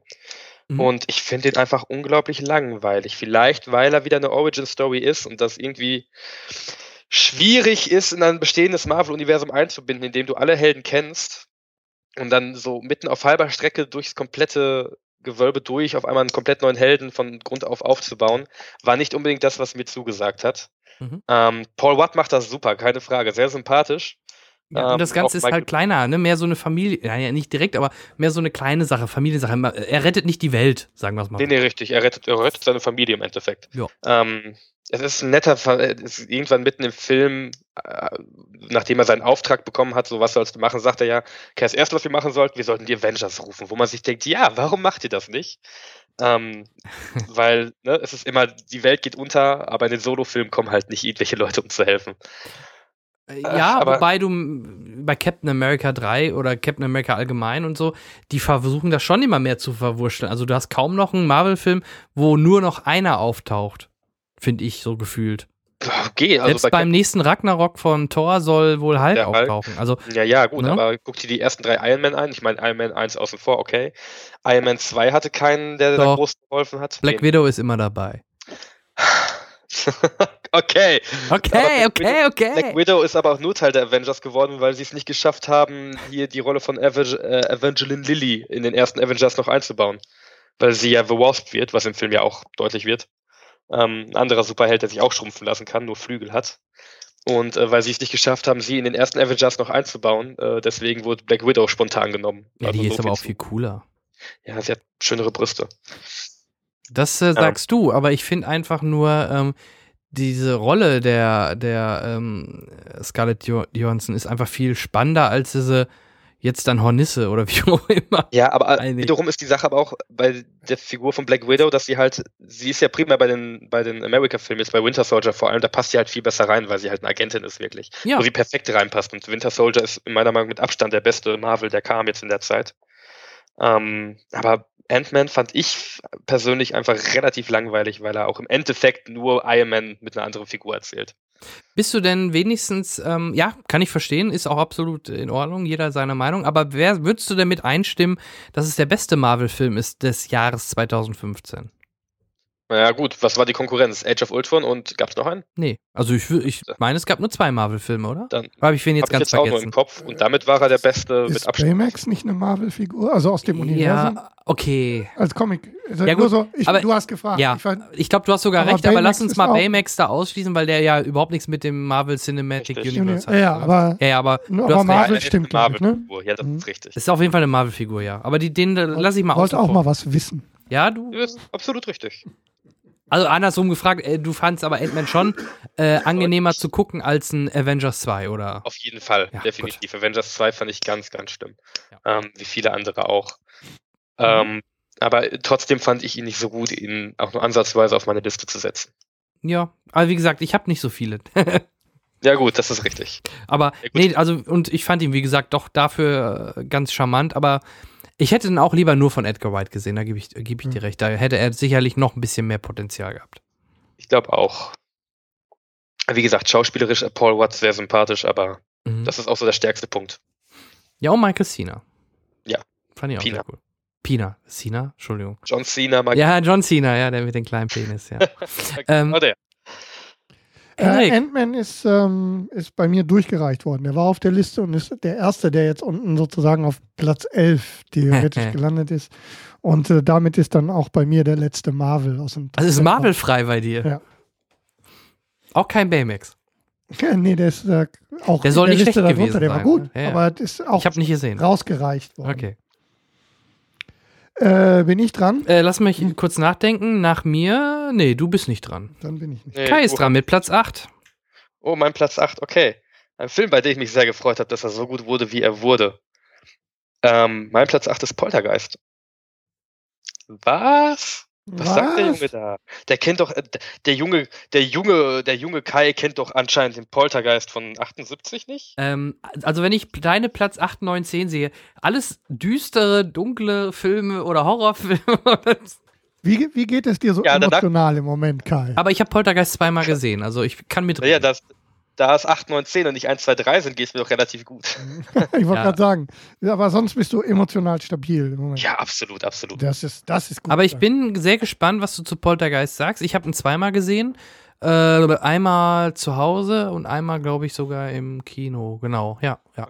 Ich habe Poltergeist zweimal im Kino gesehen und ich habe, nachdem ich das erstmal gesehen habe, direkt danach das Original nochmal eingelegt. Und ey, Poltergeist im Original von 82, ich habe nachgeguckt, ähm, war bis dato also immer noch einer meiner absoluten Lieblingshorrorfilme mit Abstand, weil Poltergeist im Original unglaublich starker Film ist, unglaublich viele gute Szenen, ähm, auch wenn man ihm das Alter sehr anmerkt, ähm, super gemacht und auch damals, als ich ihn das erstmal gesehen habe, vor acht Jahren oder so, ähm, hat er mich komplett überzeugt. Das Gute an dem jetzigen Poltergeist ist, dass er einiges anders macht in der Erzählung, aber dadurch die komplette Geschichte nicht verändert. Ähm, die Geschichte ist, glaube ich, soweit bekannt. Familie zieht in ein neues Haus.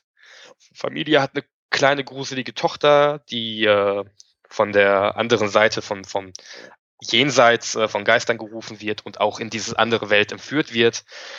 Und äh, der Rest war ist, ist Geschichte. Also da muss man nicht viel zu sagen. Wer Poltergeist weder das Original noch die 2015 Adaption nicht kennt, shame on you. Wirklich böse. Ähm, ich glaube, da sind viele anderer Meinung, aber ich bin der Meinung, dass die 15er Version echt gut adaptiert wurde. Die haben den Film angepasst an die heutigen Standards, an das heutige Pacing, an die heutige, an die heutige Zeit. Schon allein dadurch, dass äh, einfach nur, dass Handys drin vorkommen und vernünftig in Anführungszeichen erklärt wird, warum das mit den Handys nicht funktioniert, halt, dass die moderne Kultur, die moderne Elektronik und so alles mit eingebaut wird, ohne dass sie den Film verändert, weil Möglichkeiten, die früher nicht da waren, auf einmal gegeben werden oder so. Das handelt der Film schon sehr gut ab.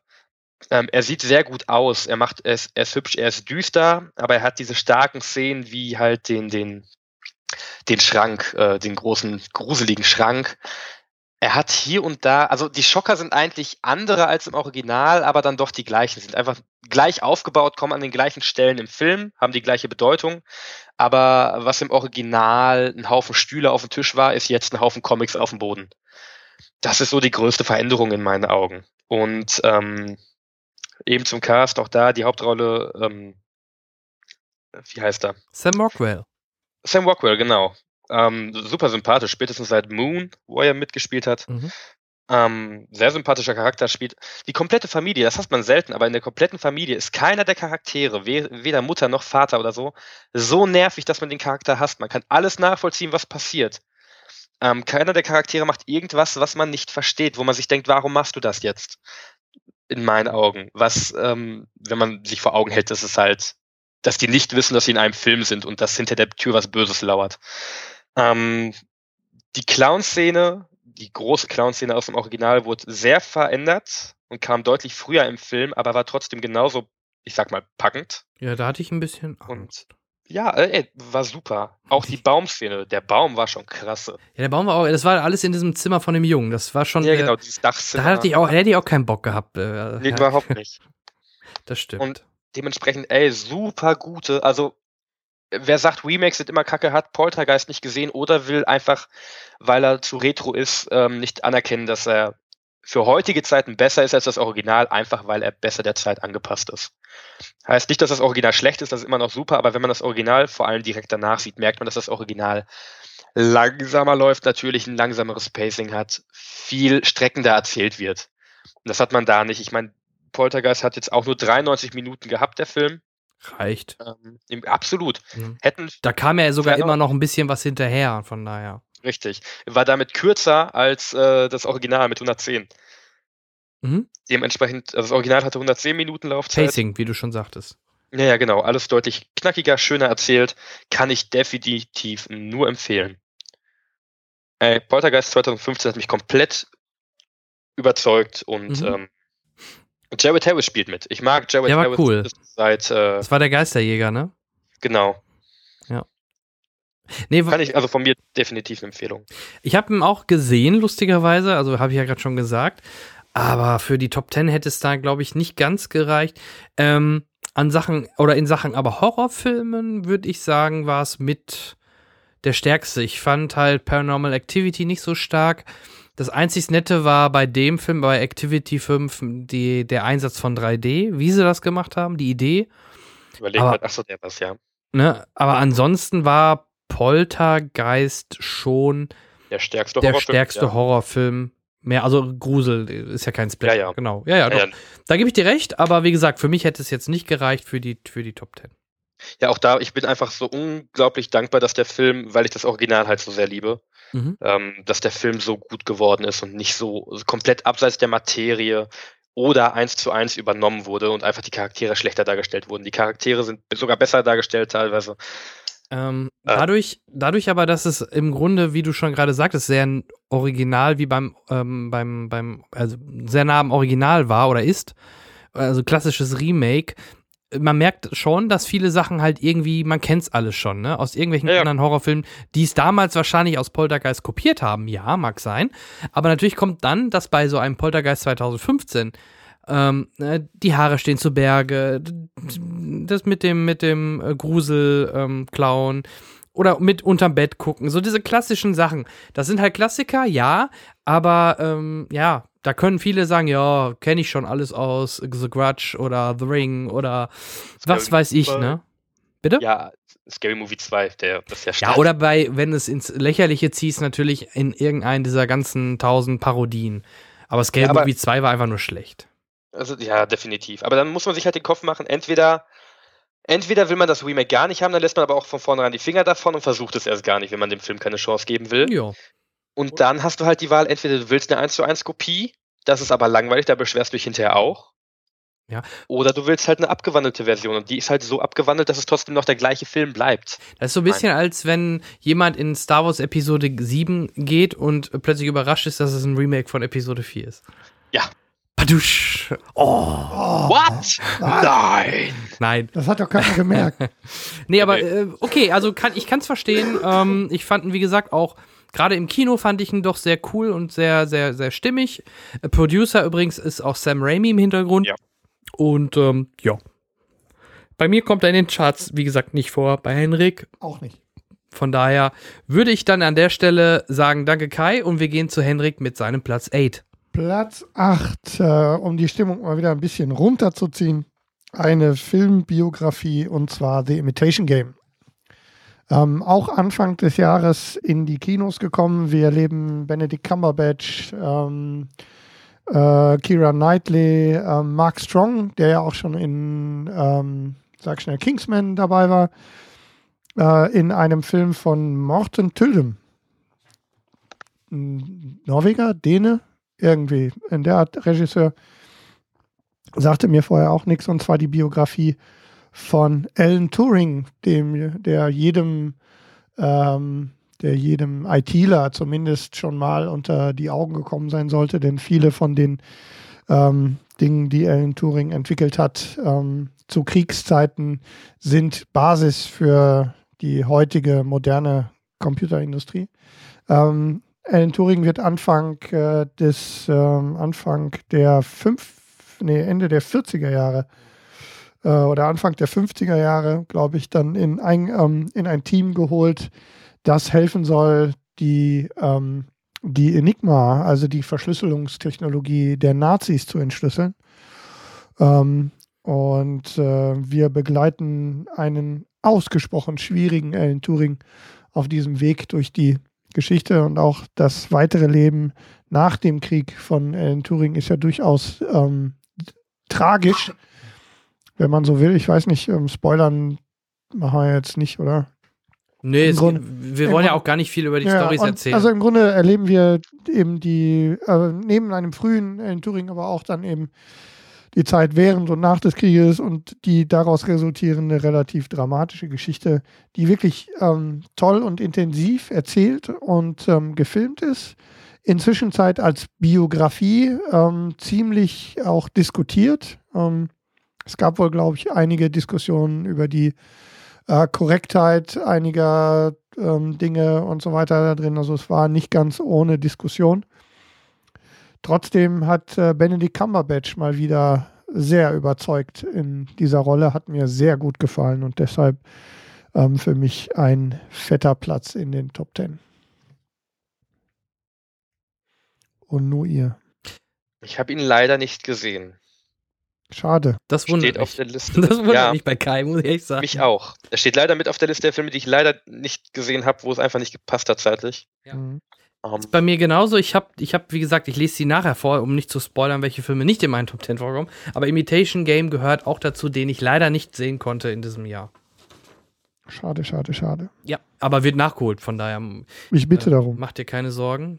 Auf jeden Fall. Es fehlt nur die Zeit momentan ein bisschen. Okay, äh, Dankeschön. Und Kai, jetzt wird es wieder richtig du. spannend. Platz 7. Du bist dran. Stimmt, hast recht. Ich, mein, ich wollte den übergehen, weil ihr lacht mich jetzt gleich aus. Ach so. Mein Platz 8 wird jetzt also Panik. Hört mal eben weg, schaltet, äh, schaltet mich mal auf Mute. Ich sag das nur unseren Zuh Zuhörern eben. Ja. ja, du darfst da nicht zwischenreden. Das irritiert mich ja, wenn du dazwischen singst. Also auf meinem Platz äh, 8 kommt äh, Terminator Genesis. Und die Leute fragen, was ich mache. ich kann es aber auch ein bisschen erklären. Ein bisschen. Oh Gott. Was ist denn passiert? Darf ich? Ja, natürlich. Oh, Nein. War, waren wir nicht sogar zusammen da drin? Ja, wir haben den zusammen geguckt. Und du warst doch auch ja, aber ich habe nicht gedacht, dass du den natürlich davon. nicht, aber ja, also ich nicht gedacht, wir doch keinen. dass der in deine Top 10 kommt. Aber den habe ich nicht mal gedacht. Ja, hast du an Krampus gedacht? Okay. Ja. Habe ich auch nicht gesehen. Auch nicht gesehen. okay, hm. alles klar. Ähm, nee, bei mir kommt Terminator Genesis äh, mit in die Top 10, ähm, weil ich sonst keinen hatte. Nein, Quatsch, weil ähm, ich A, großer Terminator-Fan bin. Dann B, ähm, wenn man den Trailer mal aussieht, hat er doch ein paar coole Twists, wenn man sie nicht im Trailer schon zum Teil gesehen hätte. Ähm, macht das schon echt Spaß. Ich finde auch Schwarzenegger macht wieder richtig Spaß. Ich finde die Idee, dass man zurückreist und ja, es ist im, im, Grunde wie ein Reboot. Man verändert die Vergangenheit und ähm, erstellt eine parallele Geschichte aller alternative Zeitlinie zurück in die Zukunft. Ja, mag sein. Aber ich fand das cool umgesetzt. Ich fand den, äh, fand die, fand die Effekte ganz okay. Die waren jetzt vielleicht nicht die allerbesten, ja, aber ich fand ähm, Jason Clark gut, Emily Clark gut und naja, gut, Jay Courtney spielt halt äh, wie immer nicht so gut. Aber in der Summe von der Atmosphäre her, er hat mir Spaß gemacht. Ich würde mich halt dort auch über eine Fortsetzung freuen, die ja immer noch nicht in Stein gemeißelt ist. Die sind sich alle noch nicht so ganz sicher. Weltweit hat er ja gut performt, nur in Amerika, in Amerika nicht. Hat aber auch in der Summe 440 Milliarden, äh, Millionen, ein, Millionen, ne? Millionen eingespielt. Milliarden wäre ein bisschen viel. Das wäre wow. ähm, deswegen, ich hoffe, es geht weiter. Ich fand, ähm, ich fand ihn, wie gesagt, sehr unterhaltsam. Ähm, hey, Dr. Who spielt sogar kurz mit und hätte sicherlich in einer nächsten Teil eine größere Rolle mhm. als Skynet. Ja, steht das, fest. Ja, deswegen, also. Die Rolle gehabt hätte. Ja, und deswegen ist er für mich zu Recht, er ist ja nicht ganz weit oben, nur auf Platz 8, aber für mich zu Recht auf Platz 8 in meinem persönlichen Empfinden des Jahres 2015, weil er mir, mehr, weil er mir Spaß gemacht hat. Terminator Genesis, so Bitches, leckt mich. Man muss dem Film ja was, also ey, Terminator hatte echt ein schweres, ein schweres ähm, Erbe zu tragen. Die Erwartungen waren hoch und nach Terminator 2 und 1 äh, sowieso schwer, da irgendwas Gutes nachzulegen. Und Terminator Genesis war nicht so schlimm wie 3 und 4. In ja, meinen das, Augen. Das ja, das, haben wir ja, aus, das haben wir ja gesagt, aber. Definitiv. Ähm, auch die Tatsache, dass, im, also es ist schade, dass im Plot, äh, im Trailer schon der Plot-Twist groß verraten wurde. Ja. Wurde aber, glaube ich, wenn ich das richtig mitgekriegt habe, im zweiten damals auch schon so gehandhabt. Ey, geschenkt. Ich glaube, das größte Problem, was der Film hatte, äh, habt sie lieb, wie ihr wollt, eure Khaleesi, aber Emilia Clarke hat in dem Film nicht gut geschauspielert. Bin ich der Einzige, den sie nicht mitgenommen hat? Ich wo ich mir echt Körper oft geachtet, dachte, ja sagen. gut, äh, zu Recht. Aber nein, aber ganz ehrlich, es war nicht unbedingt gutes Schauspiel, was sie da geliefert hat. Da kann sie mehr. Ich weiß ja. nicht, ob da die Beschränkungen so hoch waren oder ob sie dachte, ey, wenn, wenn schon Jay Courtney und Jason Clark mitspielen, will ich auch scheiße spielen, weil die beiden können auch nichts in meinen Augen. Oh, ähm, ja. Jason Clark. Jason Clark hat noch gute Tage, ja. Der hatte auch gute Filme dieses Jahr noch, aber also sagen, einigen wir uns auf Jay Courtney, der kann halt eigentlich nichts. Der ja, kann doof stimmt. gucken und das war's. Und J.K. Simmons macht da auch nicht viel raus, der in der Nebenrolle drin war. Und Matt Smith, ey, selbst Matt Smith, der ein Doktor ist, äh, also ne, aus Doctor Who, hat auch nicht wirklich, er hatte nicht viel Rolle, der aber er hatte ja nicht viel Screentime. Hey, der hat aber selbst da wirkt er irgendwie fehl am Platz, so leid es mir tut. Ich finde aber, sein Gesicht passt dazu, dass er sieht halt speziell aus. Und deswegen würde es schon äh, als Skynet funktionieren, wenn es äh, dann im nächsten Teil da so weitergehen würde. Ja, aber würde er auch wichtiger werden. Ach. Lassen wir uns erstmal überraschen, ob es überhaupt weitergeht. Also wie gesagt, ich deswegen, ich wollte ihn auch gerne vielleicht auch vielleicht online daran reinbringen, um einfach mal eine Lanze für ihn zu brechen, weil ähm, der Film echt auch jetzt unterhaltsam ist, Spaß macht und durch diese Zeitreisen und so eigentlich genau das Klassische wieder ist, was Teil 1 und 2 waren. Das kann man jetzt einmal machen. Im nächsten würde das ja, die können ja nicht jetzt dauernd nur noch das gleiche Schema verwenden. Ähm, das war ja das Problem auch dann nach Teil 3, Teil 4, weil die hätten ja nicht schon wieder das gleiche machen können. Oh, der Terminator Schwarzenegger reist wieder nur fünf Jahre später mal wieder in die Zeit oder um dort einen Bösen wieder aufzuhalten, der John Connor umbringt. Du meinst so, wie man nicht nochmal einen neuen Todesstern bauen sollte? Hat ja keiner gemacht. Nee, eine Starkiller Base ist ja was anderes. Ähm, ja, genau das, also ähnlich, äh, das kann man jetzt, sowas kann man noch einmal machen nach 20, 30 Jahren. Aber beim nächsten Mal jetzt äh, müssen sich, egal in welchem Film wir uns gerade bewegen, müsste man sich halt was anderes einfallen lassen. Und äh, deswegen bin ich mal gespannt. Mein Platz 8, Bitches, leckt mich, Terminator 5. Bäh. Ach ja. Er hat ja auch ein paar schöne Szenen. Also vor allem der Anfang, dieses Soft-Rebooten, wo du wieder in Terminator 2 drin bist. Ja. Das war ja eigentlich ganz schön. Ja, eins sogar. Ne? Ja, eins war richtig. Eins Wenn Schwarzenegger da die Klamotten haben will, das mhm. ist Teil 1. Ja. Und dann Klappe. so, genug gelacht. Jetzt kommt äh, der nächste Gag von Kai mit seinem Platz 7. Ich habe da gerade drei Filme zur Auswahl, die ich nehmen könnte. Ich bin mir nicht sicher. Ähm, ich glaube, ja doch, ich nehme. Ich habe gerade auf der 7 stehen äh, Baymax, den ich aber nicht nehmen möchte, obwohl ich den super fand. Baymax war super. Ja, der war schön auf jeden Fall. Aber ich nehme dann lieber den Film, der mh, hm, beeindruckender war. Und das war der Marsianer auf meiner 7. Ihr wisst schon, rettet Mark Watney. Ja, Matt wir wissen schon. Geht verloren. Ihr, ihr, wisst schon, ja. Wir wissen ne? schon. Mhm. Ja, ja. Der neue Ridley ja. Scott. Ja, richtig. Und ey, mal wieder ein richtig guter Ridley Scott. Oh ja. Und warum? Weil er das Buch nicht geschrieben hat. Ich denke, das ist es. Ja, es war eine ja, Auftragsarbeit, Regiearbeit nur. Okay, ja, dann wird es daran liegen. Ähm, ja, äh, der Marsianer, Hauptrolle, also im Prinzip haben sie einmal den Cast aus äh, Interstellar genommen und äh, rübergepackt. Äh, ich das denke, auch storytechnisch können wir es kurz fassen. Das ist äh, Castaway auf dem Mars und man will. Ja, richtig. Also es ist eine Mission auf dem Mars, da kommt ein riesiger Sturm, der nach eigentlichen Daten niemals so stark werden kann, dass das, was da passiert, passiert. Aber bei diesem Sturm wird Mark Watney, gespielt von Matt Damon, von seiner Crew getrennt K.O. geschlagen und für tot erklärt von der Crew und die fliehen dann schnell mit dem Shuttle weg und lassen ihn zurück. Aber Überraschung, Matt Damons Charakter ist gar nicht tot. Das ist jetzt ärgerlich, weil der Mars ist nicht der schönste Ort, um alleine zu leben. Also nimmt er alles, was noch an übrig gelassenen Sachen von älteren Missionen und von deren Mission da ist und baut sich da ein Leben auf, sendet einen Hilferuf an die Erde, pflanzt Kartoffeln an, denn er ist äh, nicht nur irgendein äh, Astronaut, sondern er ist äh, äh der ähm, Astronaut. Ja, er ist der eine, richtig. Äh, hier, wie heißt es denn? äh, nicht Biologe, sondern äh, Biologe. Nee, ba äh, Biologe. Ja, Biologe sag ich doch, das ist es nicht. Äh, Bathologe ist auch nicht. Aber, ähm, oh Gott. aber Kartoffeln ist doch kein Thema, weil äh, die haben doch jetzt Wasser auf dem Mars gefunden. Dann ist das doch eine Kleinigkeit, Kartoffeln anzubauen. Das stimmt natürlich. Ja. Äh, ich komme gerade auch nicht drauf, wie die Bezeichnung ist. Das, äh, er, er, hat auf jeden Fall ähm, Botaniker. Er ist Botaniker. Ta, ta, ta. Schafft es dementsprechend aus Exkrementen und etwas Wasser und der Erde ein Kartoffelfeld anzupflanzen, sich so für eine gewisse Zeit Lebensmittel ähm, zu züchten, in Form von Kartoffeln und den Resten, die da sind, und wird dann will gerettet werden. La di da di da. Hey, Michael Pina spielt wieder mit. Michael Pina spielt wieder. Also ganz ehrlich, der Cast ist auch durchweg gut. Matt Damon, Jessica Chastain, die man nur lieben kann. Sean Kate Bean. Mauer.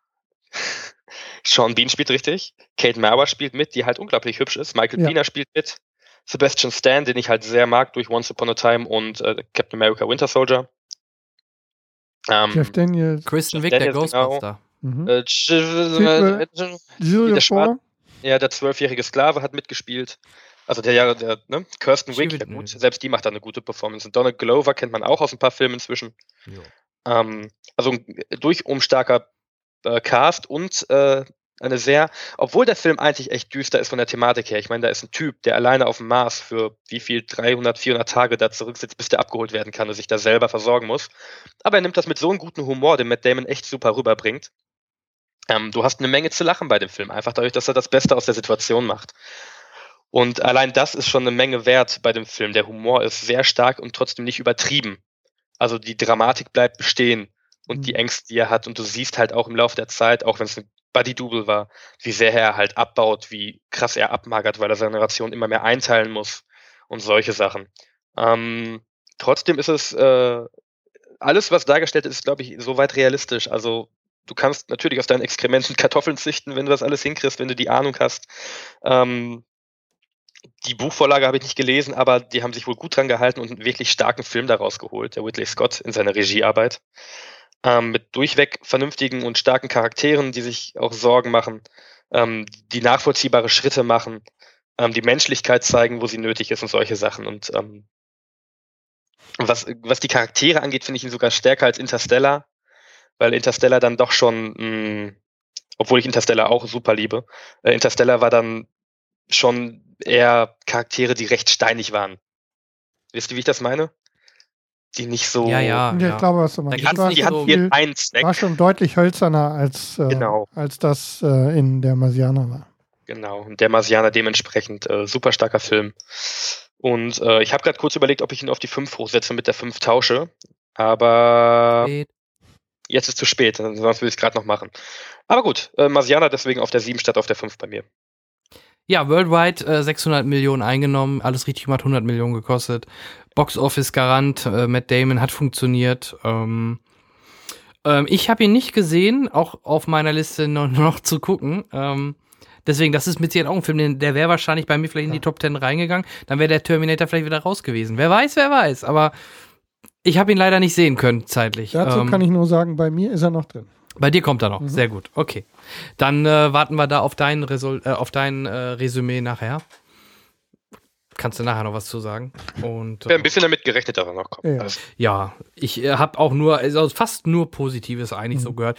Jetzt natürlich nicht zwingend, wer weiß, vielleicht bei dir doch, aber nicht unbedingt der Film des Jahres für viele, aber auf jeden Fall ein grundsolider, guter Film. Ne? Okay. Absolut. Dann Platz 7 vom Henrik. Ähm, ein Film, der auch recht früh im Jahr war, über den auch schon ganz viel gesprochen worden ist. Den Regisseur haben wir heute auch schon gehört. Ähm, und äh, der Film, der ähm, mich von den Filmen, die ich auf der Liste habe, am zweitmeisten ausschließlich äh, über die ähm, über die schauspielerische Leistung beeindruckt hat, und zwar Birdman. Ähm, die letztjährige Arbeit von äh, Alejandro Inarritu, da war der Regisseur, den wir heute schon. Wie hieß der nochmal? Du sagst das so schön. Inarritu, der ist, der ist Mexikaner, ne? Glaube ich. Ja, ich glaube, irgendwie sowas. Ja. Ähm, und äh, darüber ist viel gesprochen worden. Michael Keaton, Jack Galifianakis in ähm, Edward Norton, Amy Ryan, Emma Stone, Naomi Watts in einem Ensemble-Film ähm, in dem sich ein Michael Keaton mal ganz entspannt den Arsch abschauspielert äh, über fast zwei Stunden. Ähm, wie gesagt, ist viel zu gesagt worden. Ähm, eine Charakterstudio vom Allstudio vom Allerfeinsten. Wer den verpasst hat, hat mit Sicherheit das äh, ein, ein großes Stück Schauspiel im letzten Kinojahr verpasst. Ich mache es jetzt mal ein bisschen kürzer, alleine schon wegen der Zeit. Ich habe ihn äh, nicht verpasst. Mehrmals doppelt hoch den Daumen für Birdman. Hm? Kommt bei mir übrigens gleich auch noch. Bei mir nicht. Zu Recht. Also äh, bei, bei, mir. bei Jan zu Recht.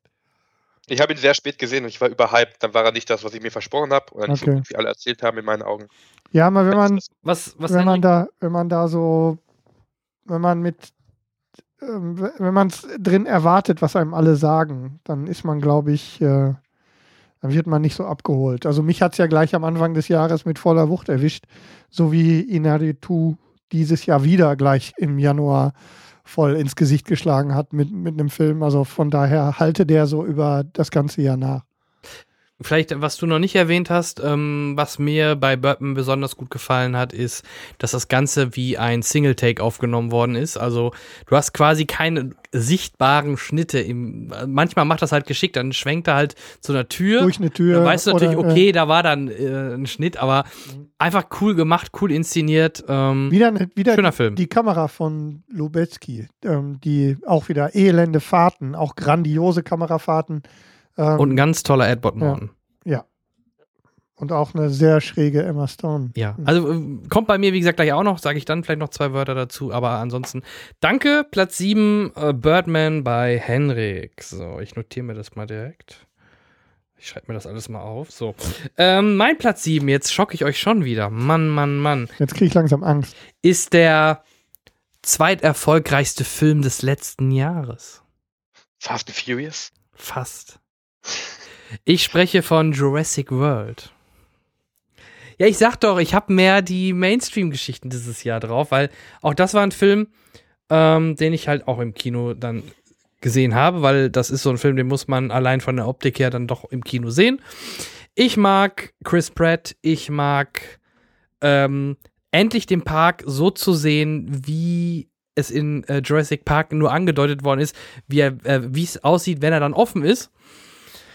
Und ähm, ja, er ist selbstironisch. Ähm, sie, sie, sie verarschen, also ich glaube schon, dass das absichtlich ist, wenn die sagen, oh, wir brauchen, das Publikum langweilt sich, wir brauchen was Größeres, Spektakuläres, genau das, was man auch im Filmbusiness denkt, gerade bei Jurassic Park. Wir müssen irgendwas Größeres, Tolleres machen, nämlich diesen genmanipulierten, äh, genmanipulierten Dinosaurier.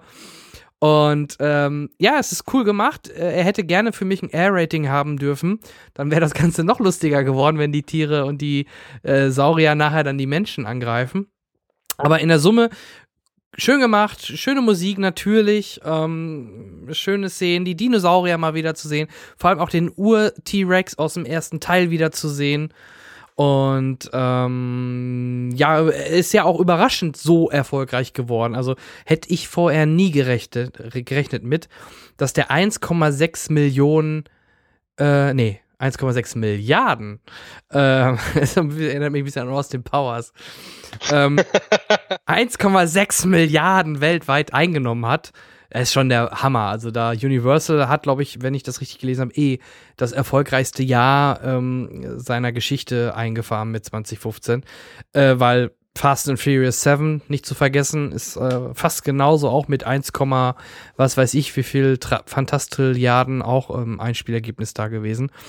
Und ja, deswegen, mir hat Jurassic World sehr gut gefallen. Colin Trevorrow, da sind wir wieder, der macht einen Star Wars Film. Ich glaube Episode 9, wenn ich mich nicht ganz irre. Er macht.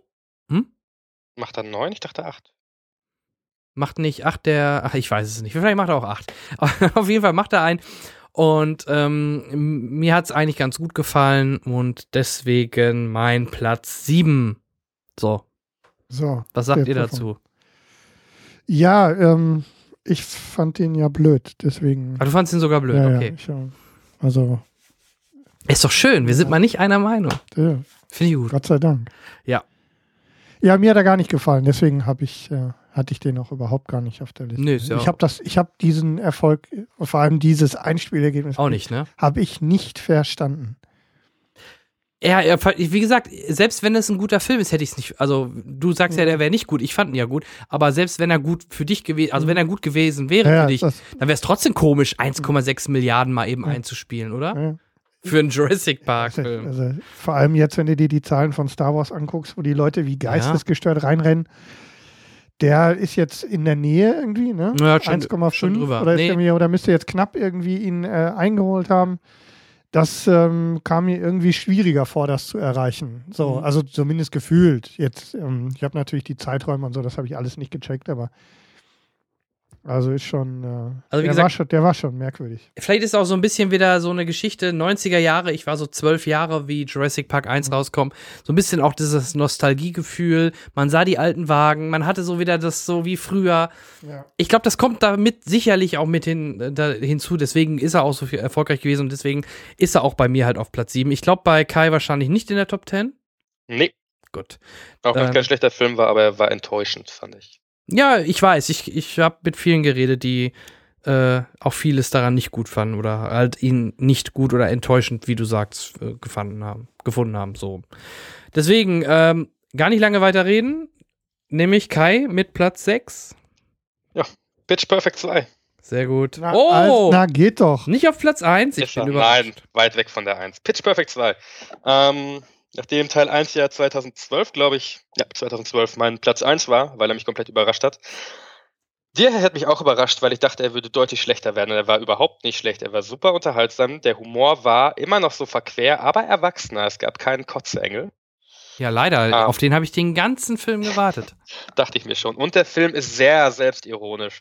Der Film hat Charaktere drin und der Film weiß, dass niemand weiß, wer diese Charaktere sind und äh, sagt dann auch, ich weiß nicht mehr, wer von euch wer ist. Und dann gucken sie sich an und wissen selber nicht, welchen Charakter sie spielen.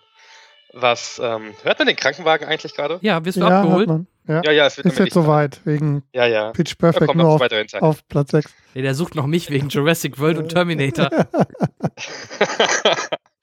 also kurz zum Plot hier die Cap Capella Band, die aus dem, aus dem ersten Teil sind jetzt äh, amerikaweit unterwegs und singen für den Präsidenten auf seinem Geburtstag und Obama hat einen, ich glaube, reingeschnittenen Gastauftritt. Ähm, und dabei reißt Fat Amy leider ihre Hose und man sieht ihre Weiblichkeit äh, schön weltweit oder amerikaweit übertragen.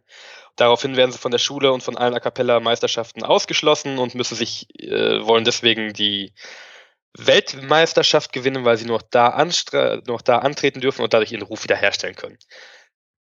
Unwichtig im Prinzip der Plot. Das Schöne ist, die, die diesmal die Bösewichte quasi, also die Gegenband ist deutsche Band, das Sound Machine, aus dem keiner außer er, also der Typ der Band deutsch ist und der Rest ist, glaube ich, skandinavisch größtenteils. Ja.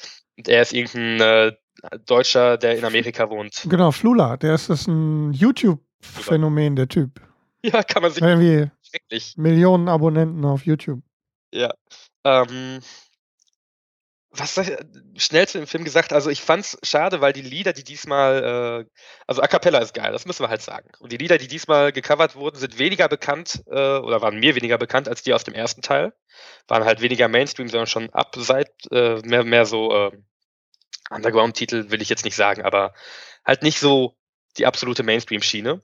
Aber trotzdem sehr geil verarbeitet, wenn man sich ein bisschen damit auseinandersetzt und auch einfach mal guckt, wie die Originale sind, wie die das alles gemacht haben. Der Ablauf des Films ist im Prinzip auch gleich. Es gibt einen Whiff-Off wie im ersten Teil im Pool, nur diesmal ist es, ähm, ist es nicht in einem, in einem Whirlpool, sondern bei einem Typen zu Hause, gespielt von äh, David Cross. Ähm, was ich, äh, ich überlege gerade, ob ich auf den Namen komme, den er hat, aber ich tue es leider nicht. Dann kommt halt die Weltmeisterschaft, die Vorentscheide, wo sich für qualifizieren müssen und, und, und. Also im Prinzip genau das gleiche von der Handlung wie, das, wie der erste Teil, nur in einem anderen, etwas anderen Gewand. Absolut unterhaltend, unglaublich lustig, ähm, kann ich echt nur empfehlen. Wenn man den ersten Teil mochte, wird man den zweiten auch mögen. Ähm, es kommt noch ein dritter, ob ich das für wichtig halte oder für richtig halte, weiß ich nicht. Ich glaube nicht, dass ich das mag. Aber ähm, wer Teil 1 mochte, wird mit Teil 2 genauso viel Spaß haben. Ja, das Beste war der Abspannszene, die Abspannszene. Ja, super Bei lustig. The Voice oder, mit Christina Aguilera und so. Das war schon sehr cool gemacht. Ja, ich hatte ja ein bisschen Probleme mit diesen Das Sound Machine ähm, wegen der doch etwas zu deutlich bedienten Klischees. ähm, aber ich finde, Elizabeth Banks hat das ähm, schon ganz gut im Griff. Also ich bin da, ich fand den auch sehr unterhaltsam. Sie hat auch Regie geführt. Ja. Genau, ist ja ihr Film genau wie der mhm. erste. Genau, Sir Willops Brightlings Lemur. Der Künstlername von David Kors, mit dem er genannt wird. Bester Künstlername aller Zeiten. Mhm. Merci. Platz 6, Pitch Perfect 2, jetzt schon. Ja. Ja, ich, äh, bei mir kommt er nicht. Ja, bei mir ist er auch knapp. Ähm, mit Ant-Man sozusagen hinten rausgedrückt worden. Ja, gegen Terminator hatte Pitch Perfect keine ja, Chance. Ja, das ist klar. Das tut am meisten Ja. Okay, danke schön, ja. Kai. Gerne. Ich freue mich. Dann Platz 6 ähm, vom Henrik. Platz 6 von mir ist Ex Machina. Von, einer der Filme, die ich nicht gesehen habe, leider. Schade. Ähm, Kommt von, bei mir auch noch. Von Alex Garland. Ähm, schon wieder Domhnall Gleeson. Ja. Äh, und Oscar Isaac. Und Oscar Den Isaac. kennt man aber nicht, nee. muss man ehrlich sagen. Ähm, dann, äh, das war, war das schon? Ich hatte doch noch mehr Gemeinsamkeiten mit irgendwas anderem. Ich weiß es nicht mehr. Ähm, Vielleicht mit äh, dem Spielberg-Film? Mm, ja. Official Intelligence? Oder womit nee, das meinte ich nicht. Ich meinte mit irgendeiner, mit irgendeiner Referenz zu dem, was wir heute schon erwähnt haben. Aber ich glaube, das war nur Domne Gleason. Ja, und Oscar Isaac. Star Wars, geht immer. Ja, okay. Mehr fällt mir gerade auch nicht ein. Ähm, ja, der, der Dominic Gleason, also der Kerl, gewinnt im Unternehmen irgendwie einen internen Wettbewerb und darf dann eben zum Chef nach Hause, äh, Oscar Isaac. Ja. Und ähm, lernt dort Ava kennen, die ähm, einen Roboter, eine künstliche Intelligenz, die Nathan, die Nathan da entwickelt hat. Ja um ähm, eben genau in diesem Bereich weiter zu forschen und so weiter. Es ent entspinnt eine ähm, äh, interessante, auch äh, sehr schön umgesetzte emotionale Verbindung zwischen allen drei Charakteren in diesem ähm, in dieser Geschichte mit äh, der einen oder anderen Wendung. Und deswegen brauchen wir da, glaube ich, auch gar nicht viel zu sagen. Es lohnt sich auf jeden Fall, die 100 Minuten zu investieren und diesen Charakteren da über eine ganz äh, tolle Entwicklung zu folgen. Du könntest wieder einen, äh, einen Querverweis zum Kammerspiel bringen. Ja, richtig, okay. Es ist halt sehr eng. Ne? Ja, ähm, es ist sehr eng. Ja, die sind ja so einem ganz engen ja, Gang. Nein, nein, auch, die, auch das Design ja, ist ja alles sehr, alles sehr ähm, geometrisch. Ähm, es wirkt alles, äh, obwohl es ja ein relativ großes Haus ist, aber na, ähm, es wirkt halt äh, sehr streng. Aber überraschend guter Film. Also ich glaube, den hatten sehr, auch die meisten, also keiner auf der Liste. Auf, ja, auf Radar. Ähm, eine super billige Produktion, hat irgendwie nur ja. 10, 11 Millionen gekostet mhm. und ähm, ist doch relativ gut durchgestartet. Das Endergebnis, das äh, hast du, glaube ich, auf der das als Zahlenhure. Äh, hast du jetzt ich müsste jetzt nachschauen, weil aber, ich aber der war ziemlich vorbereitet habe. Ja, das, das war er schon, ja, ja, ja. Also auf jeden Fall auch eine äh, Cook-Empfehlung, auch von meiner Seite aus. Der kommt bei mir gleich noch ist in meinen Charts auch vertreten, noch vor Terminator und Jurassic World. Also wirklich ähm, hat mich richtig gepackt und war ja, also bis zum Ende. Verständlich. Also auch diese ganze, diese subtile Verbindung ähm, äh, zwischen ähm, Ava und äh, Caleb.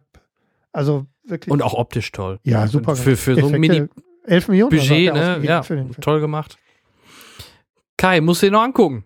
Auf jeden Fall. Ich finde es auch sehr schade, dass ich den nicht gesehen habe. Mhm. Ähm, weil ich halt auch nur Gutes von dem gehört habe und äh, er von dem, was ich gehört habe, komplett meinen Geschmack treffen müsste. Ja, toll. Ich denke auch, das müsste eigentlich dir ganz gut gefallen. Kommt bei mir, wie gesagt, gleich noch. Jetzt aber erstmal mein Platz 6 ist ein Film, den hatten die meisten schon auf dem Radar. Wahrscheinlich bei Henrik auch noch weiter oben zu finden. So in den Top 3 würde ich bei Henrik tippen. Bei Kai weiß ich es nicht, vielleicht auch noch. Ähm, Hauptdarsteller ist der Mann, der momentan in äh, drei Rollen gleichzeitig im Kino läuft nämlich in, in Jetzt weiß ich, wo, welchen du meinst. Ja. Ich weiß noch nicht, welcher Film. Äh, ja, es gibt ja nur noch einen dann, oder? Hat er noch mehr gemacht? Ist nein, nein, den, den, du also, jetzt meinen kannst. Ich meine äh, natürlich so. von The Revenant spielt er mit. Ja, und, und bei, wie Legend. heißt der Gangsterfilm? Legend. Legend. Legend, genau, da spielt ja. er eine Doppelrolle. Ich spreche natürlich von Tom Hardy. Da und gibt nur noch einen Film. Der hat zusammen mit Charlize Theron ähm, im Frühjahr, im Mai einen schönen Film äh, auf die Leinwand gebracht. Na, wollte ich gerade schon sagen, aber das hat natürlich George Miller gemacht. Wie im Trailer auch immer genannt worden ist, das Mastermind George Miller. ähm, es geht natürlich um Mad Max Fury Road. Hey. Ein R-Rating-Film, der durch die Decke gegangen ist, ähm, finanziell sehr erfolgreich gewesen, wenn wir schon bei Zahlen sind. Ähm, aber warum finde ich den so toll? Erstmal die Story die fahren von A nach B und wieder zurück. Das kann man dazu sagen. Das war die Story. Ja, so viel dazu. ja, die Story ja, ist wirklich in diesem Film wirklich nicht wirklich vom Belang. Es hat ja auch nicht mal ein richtiges Drehbuch gegeben. Ach, noch ja schlimmer. In, in, ja, die haben in, ähm, die haben den Film in, äh, in Previs und in Storyboard entwickelt. Mhm. So, der Rest ist. Okay, äh, das ne? sieht man auch. Ja. Also er ist optisch eine Granate, eine Wucht. Er ist toll inszeniert. Er hat tolle Kamerafahrten. Ähm, viel handgemachte Action ist dabei, was man auch merkt. Und selbst das, was sie an CGI mit dabei gepackt haben, wirkt nie extrem aufgesetzt, sondern fügt sich echt gut in dieses Setting. Es ist postapokalyptisch natürlich, das macht äh, das ganze Setting natürlich auch sehr selten, weil so oft kommen Filme in diesem Setting gar nicht mehr vor. Ähm, dann natürlich sollte man sagen, Tom Hardy als neuer Mad Max also für er mich hat ist, nicht viel zu sprechen in dem für Film. mich ist ja Für mich ist ja Tom Hardy sowieso die, der Schauspieler mit der größten Entwicklung in den, in den letzten zwei Jahren. Also äh, wirklich, was der in letzter Zeit abliefert. Ja, also mehr in der Hauptrolle sehe ich da fast schon eher Charlize Theron, die einen super Job macht und ähm, ja, also wie gesagt, er lebt von der Musik natürlich noch zu erwähnen. Also wenn der dieser Typ da auf seiner Gitarre da einhämmert zum Soundtrack, also das ist einfach richtig geil inszeniert und das macht den Film halt aus. Also wie gesagt, vergesst die Story. Man muss halt wahrscheinlich auch ein bisschen mehr Cineast sein, um sowas auch zu schätzen und zu genießen. Ähm, deswegen Mad Max Fury Road für mich nicht wegzudenken aus meiner Top 10 und deswegen nur in Anführungsstrichen auf Platz 6. Du hast übrigens vollkommen recht. Er ist bei, bei mir noch und er ist auch in dem Bereich, in dem du ihn das eingesiedelt hast. Das dachte ich. Ja. Ich kenne dich doch, Schnuffi. Das ist äh, sehr schön. Und was Kai, was sagst du zum Madi Max? Äh, ganz ehrlich, Mad Max äh, kommt bei mir noch viel höher. Okay, alles klar. Wie? Also sind wir uns schon mal einig, dass das auf jeden Fall ein sehr guter Film war und ihr beiden werdet euch wahrscheinlich nachher oben noch, noch einiger werden, sagen ja, wir es mal so. Womöglich. Okay, ähm, deswegen dann könnt ihr nachher noch gern was dazu sagen, dann gehen wir direkt weiter. Kai, dein Platz 5, was ja eigentlich Polter, meine nee, 7. Marsianer war, genau. Genau, Marsianer sollte hier stehen, also ist meine 5 ist eigentlich meine 7. Ja. Mission Impossible 5.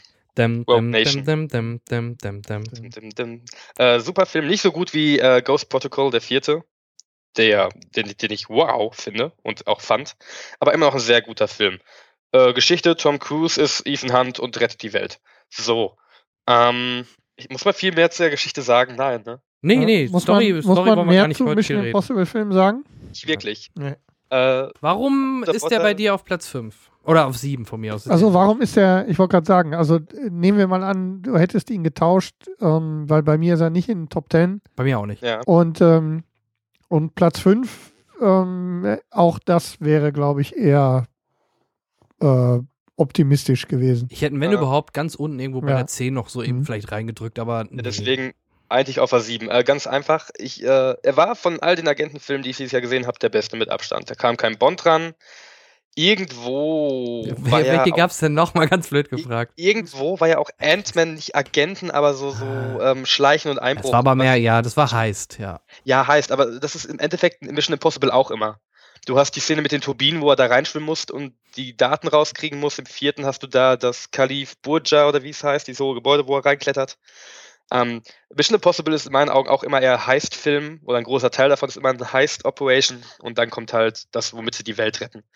Ähm, ja, ist okay. Okay. Mhm. Ich will einfach. Äh, man muss Tom Cruise ja als Mensch nicht mögen, aber als Schauspieler ist er super, vor allem wegen der Stunt-Sachen, alle Stunts selber so gut. Ähm, da ist nicht nur die Flugzeugszene, die er selber gemacht hat, wo er außen an diesem riesigen Flugzeug hing, an zwei Drähten befestigt, um äh, sicher zu sein. Da sind auch die, die äh, Fahrtszenen, wo er mit 250 Sachen auf dem Motorrad äh, ohne Schutzkleidung äh, über die, über die, also ohne Helm auf jeden Fall, wahrscheinlich trägt er Schutzkleidung unter der Klamotte, aber ist ja egal, ähm, wo er mit höchster Geschwindigkeit äh, da auf dem Motorrad rumdüst und äh, echt gut und scharf die Kurven nimmt. Der Film macht einfach, was ich finde, was man ähm, loben muss und was ein Film auch immer einen gewissen Grad an Authentizität gibt, ähm, dass halt die Stunts alle super aussehen, selbst gemacht sind, nicht CGI sind. Ähm, schon allein dafür kriegt er von mir Platz 7. Ähm, Geschichte ist äh, gut genug erzählt, um Spaß daran zu haben. Er hat einen Simon Pack, der eigentlich immer im Film automatisch aufwertet. Das ist der Grund. Ja, ja selbst Star, Star Wars. Wars. Ach Quatsch. War doch nur ein Witz. Ja, weiß ich, aber Star Trek könnte man es wirklich sagen. Der, der bereichert ja, das Cast, das, das, das Ensemble also da schon. Mir fällt kein Simon Peck-Film ein, bei dem zumindest die Simon Peck-Filme nicht äh, die Simon Peck-Szenen nicht automatisch aufgewertet sind. Ist halt ist ein Nerd wie wir. Ja, aber ja. er nimmt auch ziemlich Einfluss in Zwischenzeiten. Er hat da überall viel seine Finger drin. Er hat auch das Drehbuch. Ja, Drehbuch zu Star, Star Trek 3, Star Trek. ja. Genau, Star Trek hat er das Drehbuch, ja.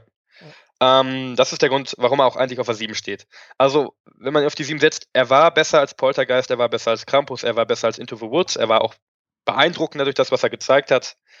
Ähm, deswegen kriegt er für mich die 7 und der Marsianer die 5. Dankeschön. Bitteschön.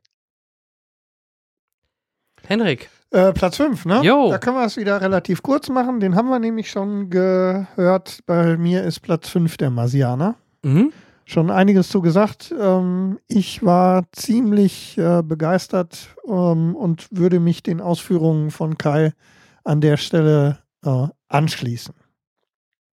Guck mal, haben wir ihn auf den gleichen Platz gesetzt. Guck mal. Super, bei mir geht's auch schnell, denn mein Platz 5 war Kais, äh, Kais sage ich schon, Entschuldigung, Henriks Platz 6. Ex Machina, bei mir auf Platz 5. Schade, ich dachte, du sagst jetzt, dass Pitch Perfect bei dir höher ist als bei mir. Äh, nee. das wäre lustig. Nee. Ausnahmsweise, also ich hatte ihn auch auf dem Radar, aber ähm, nee. Ich habe eine, ähm, muss ich ehrlich sagen, den hätte ich eigentlich, erst wollte ich den in die Top 10 aufnehmen. Man könnte den jetzt zum Beispiel gegen Terminator und Jurassic World austauschen, weil ich habe mir auch überlegt, eine Komödie oder eine gute Comedy des Jahres würde ich schon gerne erwähnen. Und da würde ich sogar fast schon eine Rom-Com nehmen. Äh, Dating Queen hat mir sehr gut gefallen, muss ich ehrlich sagen. War zwar zum Teil ein bisschen übertrieben, over the top am Anfang vor allem, aber da gab es so ein paar herrlich tolle Szenen, egal ob es äh, Ferris Bueller ist, der sich selber gespielt hat, ob es, also ähm, nicht Ferris Bueller, sondern Matthew Broderick und äh, LeBron, wie heißt er? James? James? LeBron James, der Basketballer, der wird noch richtig cool Karriere machen. Der ist äh, als Schauspieler ist ja schon super. Also der hat mir sehr gut gefallen. Also wie gesagt, mir hat Dating Queen sehr, sehr gut gefallen. Deswegen wäre das zum Beispiel eher eine Comedy, die ich in die Top 10 genommen hätte. Und Pitch Perfect hätte doch dann knapp dran gescheitert, weil es ist more of the same. Dating Queen hat ein paar neue Aspekte reingebracht, die ich echt cool fand und äh, und äh, ja, äh, wie kam ich jetzt darauf? Ah ja, genau, weil ich nicht mehr viel zum Ex Machina zu sagen habe, denn auf Platz 5 ist bei mir Ex Machina und äh, da haben wir gerade schon drüber gesprochen. Toller Film, einer der besten fünf Filme für mich des Jahres. Deswegen schaut euch Ex Machina und auch gerne mal Dating Queen an. Ähm, ja, mein Platz 5. Was sagt ihr dazu? In 120 Stunden fängt Dschung Dschungelcamp an. Ja. Kai, dein Platz 4. Bin ich schon wieder dran? Ja.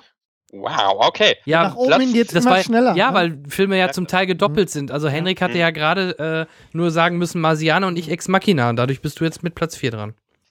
Okay, Platz 4, der wurde noch nicht genannt. Äh, ich weiß noch nicht, ob ihr ihn gesehen oder auf. Ich, ich würde behaupten, ihr habt ihn beide nicht auf der Liste. Ähm, und ich glaube, ich hätte ihn höher, wenn ich ihn noch mehr auf dem Schirm hätte. Aber ich weiß, wie sehr er mich im Kino beeindruckt hat. Dieser Film ist Softpaw. Kartoffelsalat, dachte ich, kommt äh, Southpaw, schönes Beispiel, ist auf meiner leider nicht gesehen Liste. Musst du auf jeden Fall nachholen. ja, mache ich. Versprochen. Definitiv. Ähm, Henrik, hast du ihn gesehen? Nein, habe ich nicht. Ha, dachte ich mir doch. Okay. Ähm, Hauptrolle: Jake Gyllenhaal, Rachel McAdams, Forrest Whitaker, den man sich auch immer angucken kann. Äh, ja, 50 Cent in einer kleinen, mh, semi-wichtigen Rolle. Ähm, worum geht es? Jake Gyllenhaal spielt einen wirklich sehr erfolgreichen Boxer, ähm, der immer sehr viel einstecken muss, aber trotzdem die Kämpfe eigentlich immer gewinnt.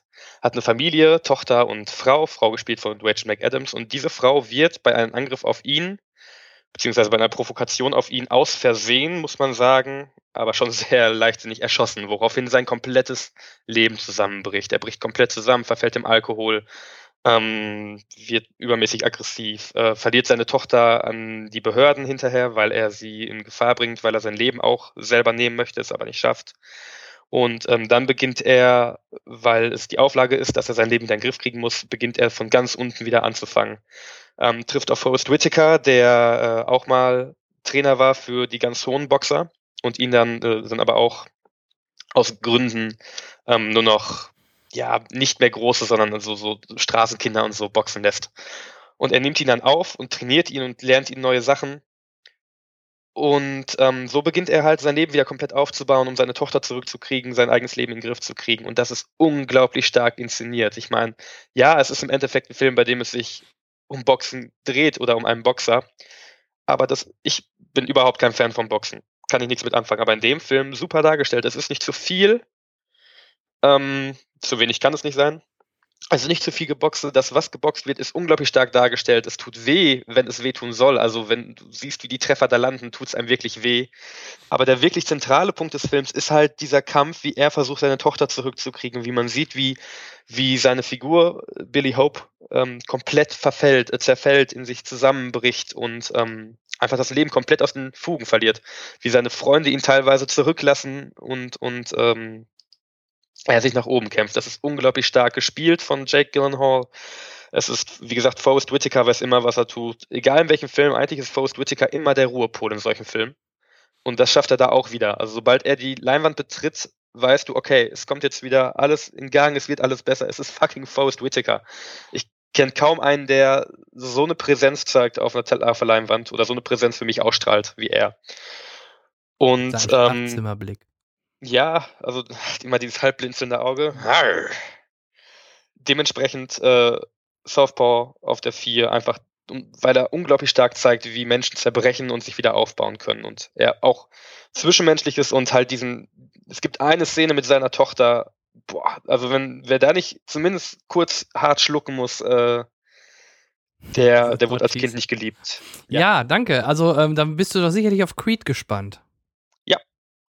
Also ich, ich äh, sehe das eher wie du auch, nämlich ich bin eigentlich kein Freund von Boxerfilmen. Ich gucke auch generell Boxen nicht und ähm, Ja. aber der Trailer war schon sehr intensiv, deswegen der Film steht auf meiner Liste noch zu gucken. Habe ich halt auch nicht geschafft. Ähm, ja, Schauen wir mal. Aber ob er, ob er dann, obwohl ich ihn gesehen hätte, in die Top 10 geschafft hätte, ist rein hypothetisch. Ich glaube nicht, aber.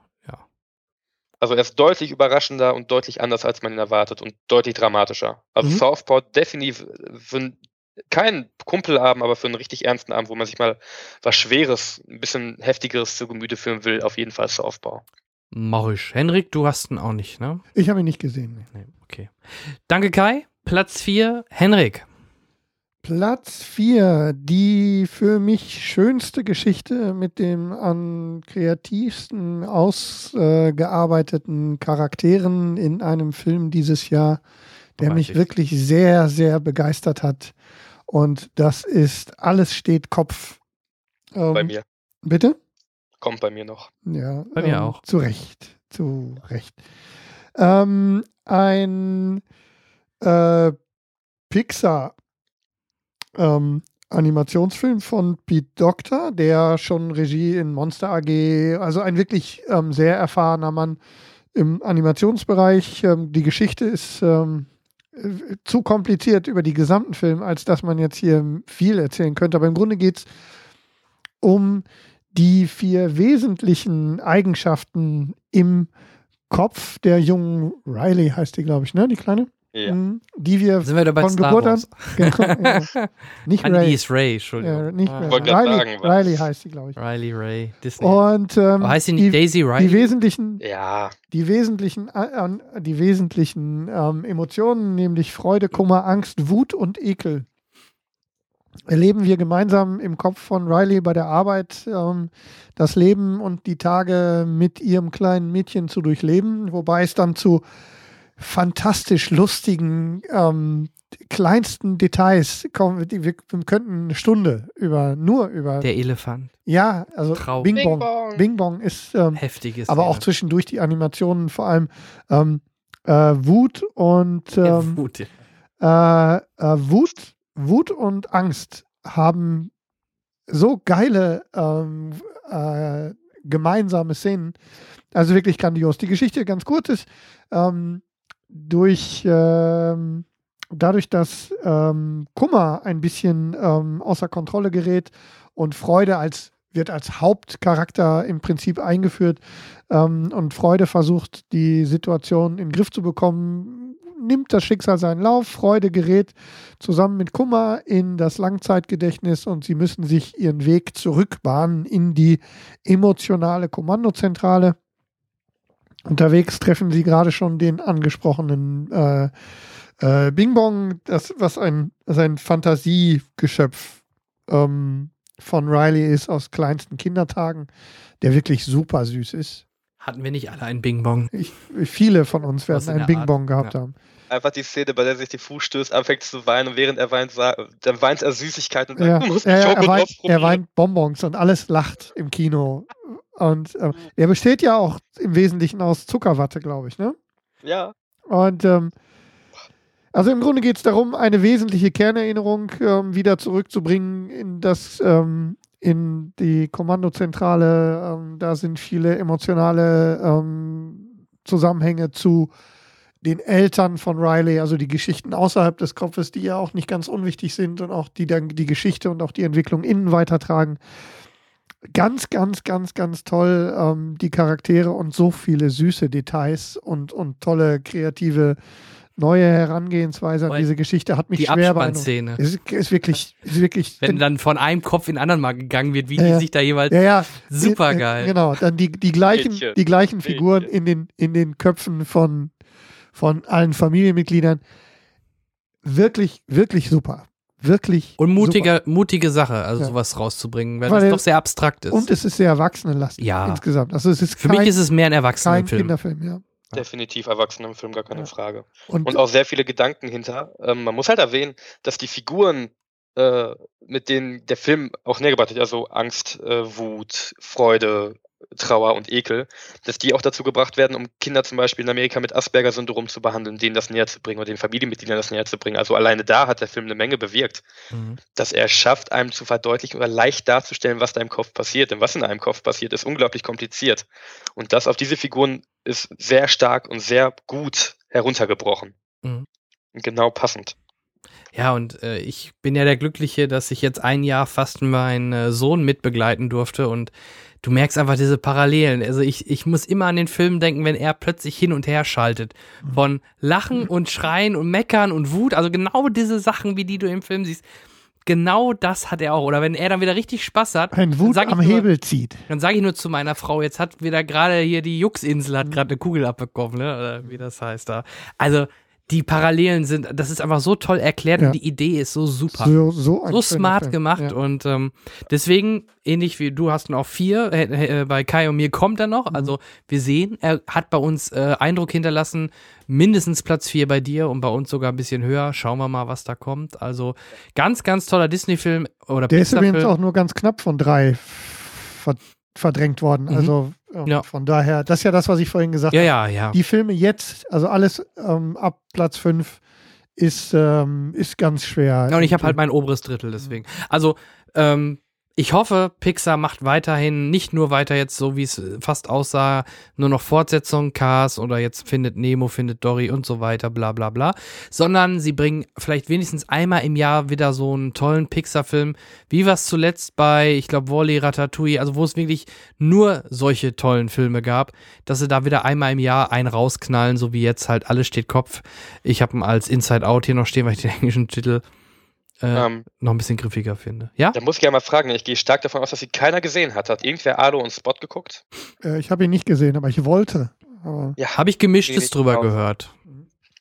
Ich habe gehört, dass der auch wieder super sein soll als Pixar, aber er ist halt komplett untergegangen hier. Mhm. Ja, aber es ist, ähm, es spricht, also wo wir uns da alle einig sind, äh, Alo spricht deutlich mehr die jüngere äh, Generation an. Die Landschaftsaufnahmen sollen ganz toll animiert sein, was ich gehört habe aber ähm, er ist trotzdem kindlicher gehalten, ne? Ja, ja, auf jeden Fall. Aber selbst die kindlichen Pixar sind ja alle definitiv einen Blick wert. Ja, Cars. Cars war echt so ein Film, wo ich dachte, oh Gott, der wird nur gemacht, 90 Prozent um, um der, Geld zu verdienen. um Geld zu verdienen. der Pixar-Filme. Ja. Naja, okay, aber nee, also ich denke ich denk mal nicht, dass Alo und Spot bei dir noch auf Platz 1, 2, 3 kommt, oder? Nein, nein. Okay. Ich denke mal bei euch auch nicht, deswegen. Nein. Nee, nee, nee, nee. Gut, danke. Ähm, wir sind uns ja alle einig, Inside Out, Top-Film. Und bei mir auf Platz 4 können wir auch kurz machen, ist Birdman. Den hätte ich auch fast vergessen, weil der so früh im Jahr kam. Aber Birdman darf man nicht vergessen. Auch ich fand den halt, wie ich vorhin schon sagte, toll inszeniert, tolle Schauspieler. Und alleine, dass, dass er sich so selber so ein bisschen Hups nimmt, Michael Keaton hat auch nicht mehr so viel gerissen nach seinen Batman-Filmen.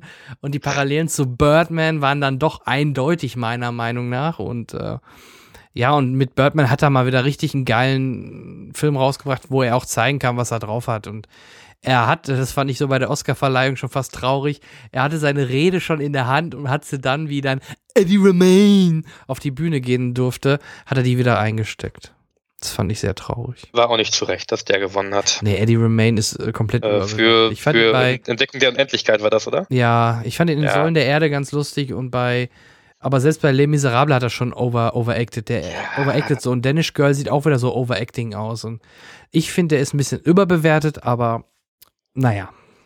Jetzt beim nächsten Potter, der neue Potter-Film, wo er jetzt die Hauptrolle hat, das wird doch auch nichts. Äh, Kassen wird da wahrscheinlich laufen, aber Sei es drum, Platz 4 Birdman. Und wir kommen aufs Treppchen. Auf Platz ja. 3 steht der Kai. Und da steht alles Kopf. Ah. Ja, 3, alles steht Kopf. Das Muss nichts mehr zu gesagt werden. Fix. Ja. Ja. Ähm, großartiger Film, großartig inszeniert, super erklärt. Kann man sich auf jeden Fall angucken. Wenn man erwachsen ist, nicht mit den Kindern angucken. Weil, also ich will nicht sagen, Kinder stören den Film, weil das ist Quatsch. Aber Nö. Kinder lachen nie dann, wenn die Erwachsenen lachen und umgekehrt. Hm. Ja, Vielleicht und zwei, drei Überschneidungen, aber im Großen und Ganzen sind es halt komplett unterschiedliche Welten, wie der Film wahrgenommen wird. Ja. Und es war noch nie so deutlich bei einem Pixar. Stimmt. Ja, absolut. Stimmt, ja. Mhm. Kommt auch gerade aufs Alter an. Also ähm, ein Sechsjähriger wird, wird das ganz anders subtrahieren, den Film, äh, als äh, ein zwölf Aufwärtsjähriger. Ja, was soll ein Sechsjähriger mit dieser abstrakten Szene, wo sie abstraktiert werden in verschiedenen Stufen? Da Ach, da lacht doch kein Kind. Ja. Da fragen die sich, was passiert da? Ja. Nein, es ist schon, ist schon der seit langem erwachsenste Pixar. Ja, das macht Definitiv. Ihn, das macht ihn halt so gut und ich habe Baymax leider nicht gesehen, der soll ja auch sehr gut Baymax sein. Baymax ist super. ja, werde ich auch noch nachholen, versprochen. Ich habe zu Hause liegen, aber noch nicht geguckt. die Zeit, ne? habe ich ja schon mal gesagt. Okay, Platz 3, Inside Out. Platz 3, Henrik. Äh, Platz 3 ist ein, damit ich auch noch ein bisschen Musik im, äh, im, in meiner Liste habe. Ein Singt? Pitch Perfect. Nein, Pitch Perfect ist es nicht. Was gab's denn noch mit Was ist denn Musik? los mit euch? Es ist ein Drama. Mit Musik? Ja. Ja. Whiplash. Ach klar. Ja. Danke für Whiplash. den Hinweis, leider nicht gesehen. Ah, Wip. wird, Jan, bitte gucken. Ja, mache ich. Es ist auch. so großartig. Ähm, Er hat mir so in Fantastic Four schon gefallen, jetzt muss, da muss ich ja Whiplash noch gucken. Das war gemein, ne? ja, Aber das Fantastic Four war so mies. äh, Okay, ähm, Whiplash, ja. Damien Chazelle ähm, inszeniert äh, Miles Teller und einen, einen fantastischen J.K. Simmons. Ähm, in einem Musikdrama der junge, äh, ausgesprochen talentierte Andrew Neiman ähm, versucht in seiner, ähm, er ist Schlagzeuger und besucht ein, ein, eine, eine Musikschule, ein, Kon, ähm, ein Konservatorium und ähm, wird von dem dortigen Bandleader, also es gibt da so, so eine Wettbewerbsband, eine Studioband, der ähm, Terence Fletcher, ein, ein vermutlich irgendwie, ich habe die, die Back-Story von dem habe ich nicht so ganz ähm, parat. Ich glaube, der ist ein ehemaliger Jazz-Pianist, also relativ erfolgreich, ist da jetzt eben, wie gesagt, ähm, äh, Lehrer und, und Bandleader der Studioband und der entdeckt ihn und der hat, und das, da darf ich jetzt gar nicht so viel sagen, für die, die es nicht gesehen haben, der hat einen ausgesprochen, ja, sagen wir mal, herausfordernden, herausfordernden Charakter und der treibt seine Leute da ziemlich an und ähm, äh, der Niemann versucht, ähm, dem allen gerecht zu werden und ähm, durchlebt dabei doch einiges an emotionalen Geschichten. Und für ein Musikdrama, vor allem in der Jazz, äh, im Jazzbereich angesiedelt spielt die Musik Gott sei Dank keine so großen ähm, äh, vordergründigen Teil, sodass man auch, wenn man jetzt mit Jazz und überhaupt mit, mit äh, Big Band oder ähnlicher Musik nicht so zurechtkommt, es ist nicht so dramatisch. Ähm, ist toll gespielt von beiden, Miles Teller und ähm, J.K. Simmons ist fürchterlich grandios. Das ist Und äh, fürchterlich. ja, Grandios. ne, guck ihn dir an, dann Ja, weißt du, ich warum ich das genau so gesagt habe. I will. Und ähm, der ist, äh, also Whiplash ist ähm, einer der Gründe, warum es mir so schwer gefallen ist, da oben eine Reihenfolge zu finden. Also wirklich doppelt Daumen hoch. 48 Millionen eingespielt, Budget 3,3 Die hat Millionen. ja nichts gekostet. Nix. Das ist auch ein, das, das passiert nichts. Also siehst du, ne, die Leute kennst du alle nicht, bis auf, bis auf J.K. Simmons. Wenn Ja, und Miles Teller.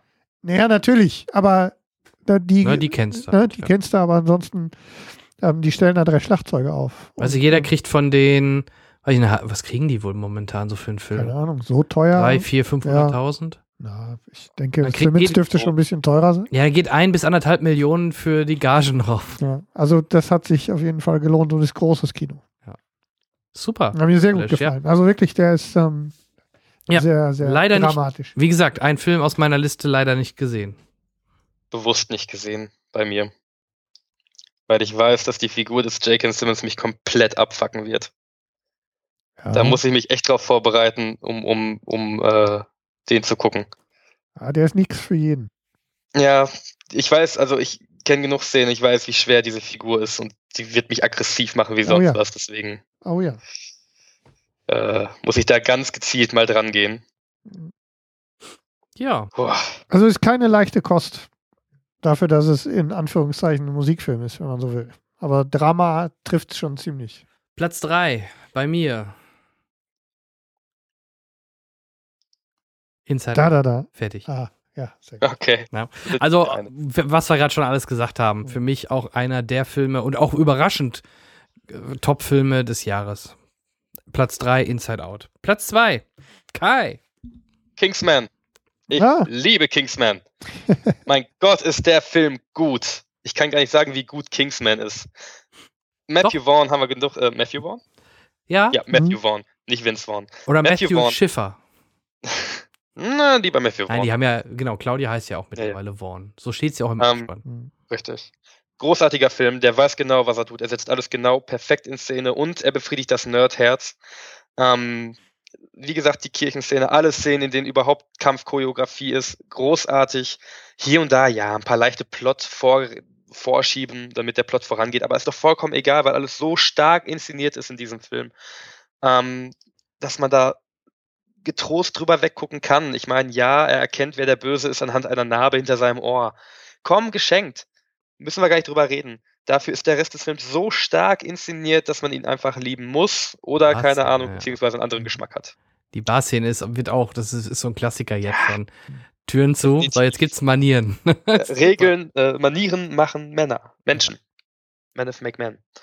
Ähm, super Film. Kingsman, Platz 2, großartig. Genau. Platz 9 bei, Kai, äh, bei Henrik, mhm. Platz 2 bei Kai und mal gucken, wo er bei mir noch landet. So, Henrik, Platz 2. Äh, Platz 2 ähm, ist auch relativ äh, schnell und ähm, aus der Hüfte raus. Nee, ich glaube nicht, aber so. ähm, da ist alles drüber gesagt und der ist ausschließlich aus dem Bauch, ah, aus ich. dem Oberhype ja. an der Stelle ähm, Star Wars, äh, das Erwachen der Macht. Ähm, ist, ist, eine reine, ist eine, ist eine reine Bauchplatzierung, weil er mich einfach am äh, am meisten irgendwie mitgenommen hat in letzter Zeit und ähm, alles andere wäre für mich irgendwie nicht in Frage gekommen. Kann man ähm, hin und her schieben. Star Wars einfach groß im Moment. Punkt. Ist bei mir nicht auf der Liste. Ja, da musst du dich gleich noch da musst äußern. du dich rechtfertigen. Aber machen wir gleich. Kann ich auch jetzt ähm, ganz schnell rechtfertigen. Ja, machen wir gleich, ja? Oder willst okay. du jetzt? Nö, dann machen wir es gleich in Ruhe. Gut. Äh, bei mir auf Platz 2 Star Wars Episode 7. ja, sorry. Ja. Äh, ist halt so. Ähm, auch da, mich hat er halt äh, auch mitgenommen. Ja, äh, die Kritiken haben wir vorhin schon mal kurz angerissen. Aber er macht einfach Spaß, er ist toll inszeniert, er hat Humor, was vielleicht nicht immer bei Star Wars so extrem war, aber es passt einfach ins Jahr 2015. Was nicht so gut war was nicht so gut war an Humor in Star Wars. Fandst du nicht? Nein, nein. Äh, da ist es jetzt so, dass das, was ja, okay, du sagst, so was nicht das. immer, was nicht immer so war, was mhm. es war nie so gut. Also ja. zurückhaltend, aber trotzdem präsent. Der Lichtschwertkampf im Schnee, toll, geil gemacht. Mit den, mit den Farben der Schwerter, das sah so toll aus. Der Charakter des, von Adam Driver, äh, Kylo Ren. Ich merke es jedes Mal, wenn ich im Kino sitze, die viele Leute lächeln immer, wenn er seine Maske das erste Mal absetzt und seine Haare von L'Oreal präsentiert werden. Aber er ist einfach, es, man darf nicht vergessen, das ist halt kein fertiger Bösewicht, sondern mhm. er entwickelt sich gerade und wir sehen es. Vader nach Episode 4 war auch nichts. Das war ein Typ mit einer Maske und Atemprobleme. Ja, aber den hat ja. man, den, den hast du nie, der hat nie die Maske Ernst abgenommen und man hat keinen Bubi gesehen. So, ja, ja, das ist richtig, aber das vom Potenzial her sind ja. Kylo Ren und Vader gleich in der ersten Episode. Ja, okay, aber ich finde, Vader hat man in Episode 4 doch noch deutlich mächtiger gesehen als jetzt Kylo Ren in 7, meiner Meinung nach. Ja, vor allem ist Kylo Ren so hin und her gerissen. Also mächtig ja, ja, genau. in besonderer ja, Hinsicht. Also wir haben das im, im letzten Cast ja ausführlich besprochen. Was Vader schon hinter sich hat. Na, genau. Ja. Na, so, er hat die, also die, die, die Machtempfindlichkeit, die Macht, ähm, die solche Sachen, die extrem sind, ähm, wie das Aufhalten können von, von Blasterschüssen, ähm, was ja, was wir so vorher noch nie gesehen haben, ist ja schon ein Extrem. Auf der anderen Seite ist er emotional ähm, ganz im Gegensatz zu Vader ja alles andere als stabil. Also da, ne, der, ja. da muss man ja mit allem rechnen noch. Und ähm, also ich finde den Charakter ist ähm, und ja. auch ist ja auch gut besetzt. Du kannst ja sagen, was du willst. Ich, ne, also diese Segelohren-Diskussion, da könnt ihr mir alle mit gestohlen bleiben. Das ist super. Also mir gefällt er auch sehr gut und ich freue mich halt, das, das bewirkt der Film halt auch in mir. Ich freue mich schon tierisch, wie es weitergeht. Ja, ich, will, so, ich, ich will wissen, vor allem jetzt muss es einfach, jetzt wird es auch was, jetzt wird kein noch neu, die bauen jetzt nicht schon wieder einen Todesstern. Nee, jetzt ist vorbei. Siegel drauf. Und es muss oder es wird neuere Sachen geben. Vielleicht, was, was wir vielleicht mehr jetzt mal einbringen könnten, wäre wirklich die zum Teil jetzt schon zerstörte Republik. Das wird mich, das haben sie so ein bisschen nebenbei laufen lassen. Man hat im Grunde immer nur diesen Wider die Widerstandskämpfer und die Terroristen von The New Order, nee, ähm, The First Order. First Order. Von der First Order. Mhm. Die Gruppen hast du im Endeffekt nur gesehen. Dass es eigentlich eine große Republik gibt. Man hat, glaube ich, einmal bei der Zerstörung den Planeten oder Coruscant sogar gesehen, aber das war es dann auch. Also da freue ich mich drauf auf mehr. Deswegen für mich auf Platz zwei ähm, des Jahres 20, äh, 2010, ja. 2015 Star Wars Episode 7. Dankeschön. Okay.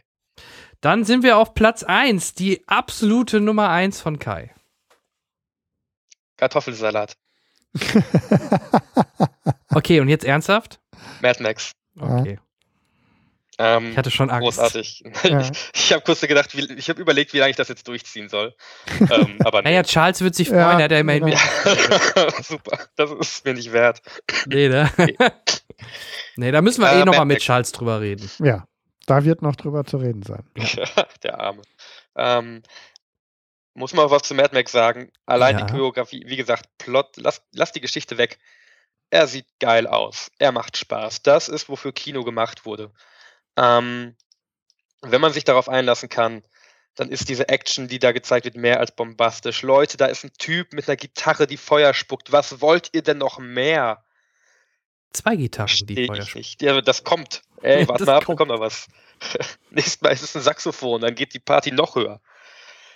Ähm, Mad Max hat mir einfach von der Action und der Darstellung den Kopf weggehauen.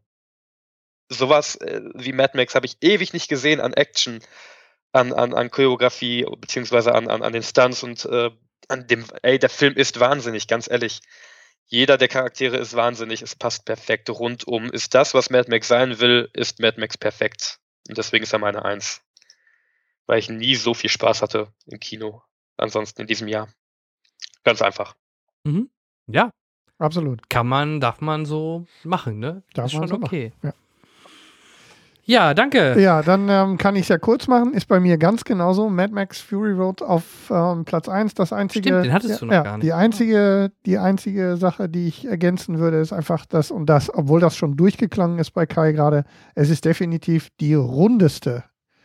Ähm, also die in sich geschlossenste und stimmigste und perfekteste Kino-Action ähm, in diesem Jahr und deshalb eben wirklich nur mit knappen Vorsprung, weil der, weil der Hype weiter zurücklag als äh, ich bin ein Mad Max-Fan von dem ersten Teil an.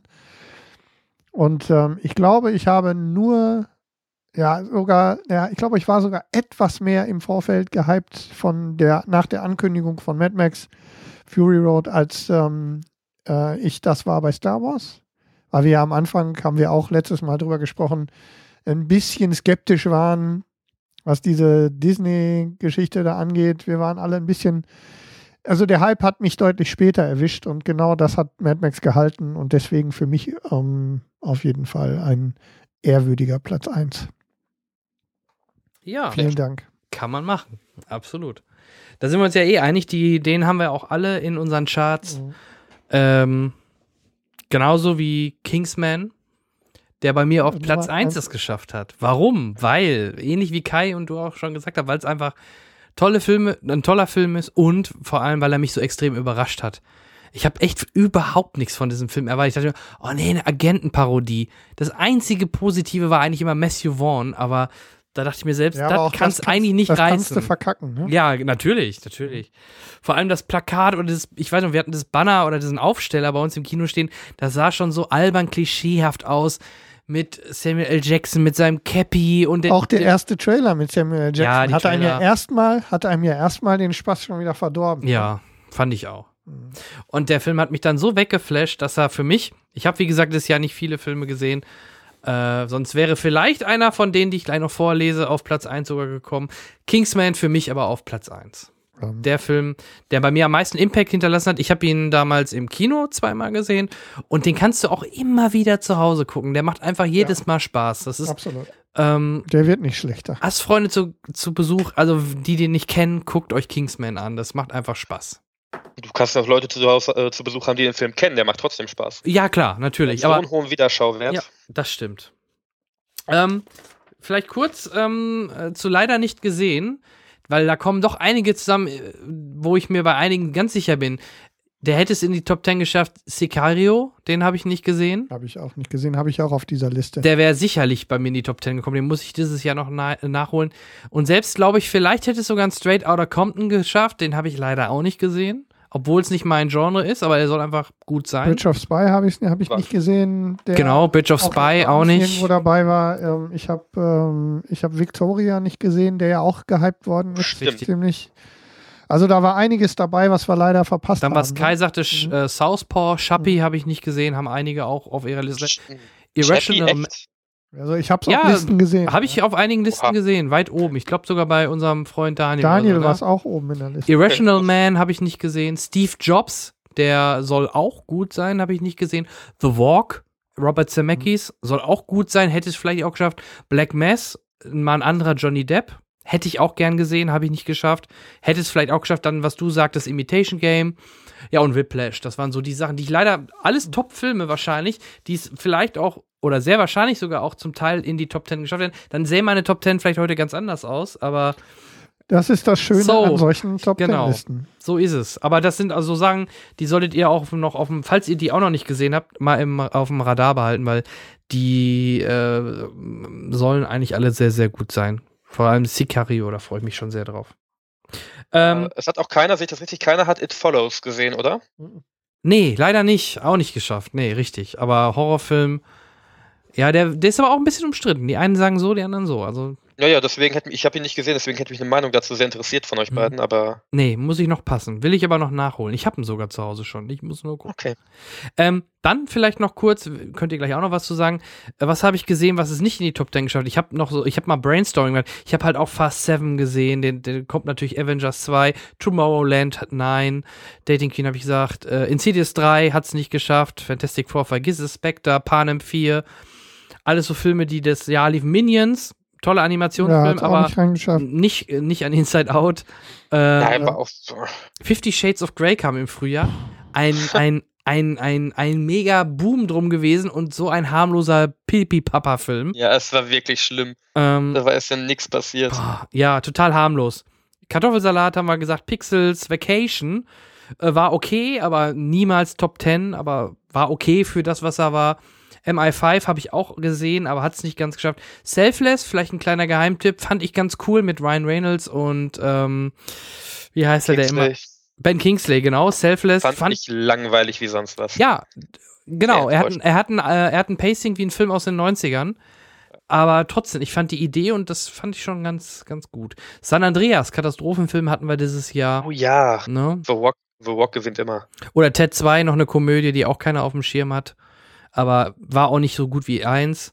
Taken 3, ne, kam Ex Machina, hatten wir gesagt. Und Unknown User war auch mal ganz kreativ, wenn wir im Horrorfilmbereich sind. Unknown User. Auch ganz schön hart. Der hatte eine FSK 12. Ja. Unknown User und der hatte echt harte Szenen, Mixer, wenn sich Hand seine Hand in den Mixer steckt ja. und solche Sachen. Oder, äh, oder sich mit einem Schwert, so ein Schwert durch den Kiefer, durch den Kopf rammt. Mhm. Ähm, FSK 12, das heißt, da dürfen Kinder ab sechs mit Eltern rein oder mit großen Geschwistern. Ja. Wow. Gut gemacht, Deutschland. Also das nur mal so als Brainstorming, was ich so noch gesehen hatte oder was, was, was so auf meinem Radar war und was ich nicht gesehen habe. Und ich denke, aus der Summe hatten wir aber ein sehr gutes Jahr 2015 mit das sehr kam vielen mir auch guten so vor. Filmen. Gute Filme. Also und auch an den Kassen sehr erfolgreich, wenn wir bei den Zahlen ja. wieder sind. Ja. Ich glaube, das Größte, was man merken kann, dass viele Filme kamen, wie jetzt zum Beispiel ein Jurassic World oder Terminator, die große Erwartungen hatten, aber die nicht mehr ansatzweise erfüllen konnten, auch in Avengers. Also viele Filme waren einfach enttäuschend leider. Nicht grundlegend schlecht, ja, aber genau. Enttäuschung. Da Richtig. hatten wir sehr viele von. Und auch an, an äh, ich habe eigentlich mehr gedacht. Ich glaube, die Jahre davor war es schlimmer mit Fortsetzungen. Kai zum Beispiel hat nur zwei Fortsetzungsfilme in seiner Top Ten, Henrik sogar nur einen und ich zwei. Also das ist nicht wirklich viel. Ne, da hatten wir schon schlimmere Jahre. Ja. Ich würde auch noch gerne Crimson Peak erwähnen, weil es ein Guillermo del Toro-Film ist. Ja, aber auch der nicht, der sehr war, stylischer Horrorfilm, ne? So. Genau, es ist aber nur wegen dem Style. Der Film war langweilig und hat viel zu wenig Grusel und zu viel Geschichte erzählt. Mhm. Also hat sich ewig gezogen, aber er sah unglaublich schön aus. Also Bilder kann del Toro ja sowieso. Ja. Und wenn man einfach mal sehen will, wie man gut inszeniert, dann auch äh, Crimson Peak einmal gucken. Da muss ich immer, wie hieß denn dieser U-Boot-Film? Crimson Tide. Genau, an dem muss ich immer denken. Ähm, ist in etwa das gleiche. Ja, natürlich, auch, natürlich. Auch, äh, auch, ähnlich besetzt und auch, ja. Äh, ja, auch alles. Ähm, Inoffizielle Fortsetzung, aber ja, was ein Reboot. So, das ne? Reboot. Remake, ja. Reboot ja. Verstehe. Oh, ja. Wir verstehen uns. Ja, hier sind ja wieder Kinoexperten am Werk. Aber guck mal, so ähm, gerade oben wart ihr euch sehr einig mit mhm. Mad Max sogar. Ne? Ja. Und mit, ja. mit, ach ja, eins fehlt noch. Kai. Star Wars Episode 7. Ach ja. Mhm. Was ist da los? Erzähl mal, warum der nicht in die Top 10 kommt. Weil er bei mir noch zu präsent im Kopf ist. Ich könnte es nicht vereinbaren. Der wäre auf 1, Punkt. Oh. Ich bin noch ah, nicht okay. genug das ist bei mir, weg so wie ich gesagt habe, die, diese absolute Bauch- und Hype-Entscheidung, ihn einfach genau. oben reinzuschreiben. Ja. Und der Film hat genug Anerkennung, als dass ich ihn auf einsetzen muss. Ja, aber, aber äh, auf, deine, auf deine. JJ hat mit dir telefoniert deine, und hat gesagt: Kai, komm, brauchst du nicht machen. Auf Wir deine, haben genug ja, Hype. Ja, auf ja. deine Heiligsprechung kommt es doch an, eigentlich. Ja, eigentlich schon. Er hat auch gefragt, ob ich jetzt acht doch lieber machen will, das Drehbuch schreiben will. Ich habe gesagt: Ja, komm, Jay, lass mal. Ja. Du nennst ihn sogar nur Jay. Ja. ja. ja. Ich nenne nenn ihn schon immer nur Jacob. Ich wollte gerade fragen, wofür nee. steht denn das JJ? Uh, Jeffrey Jacob. Jeffrey, ne? Genau, Jeffrey Jacob, ja. ja. Ähm, nee, das ist, das ist der einzige Grund. Der Film ist zu präsent, als dass ich den.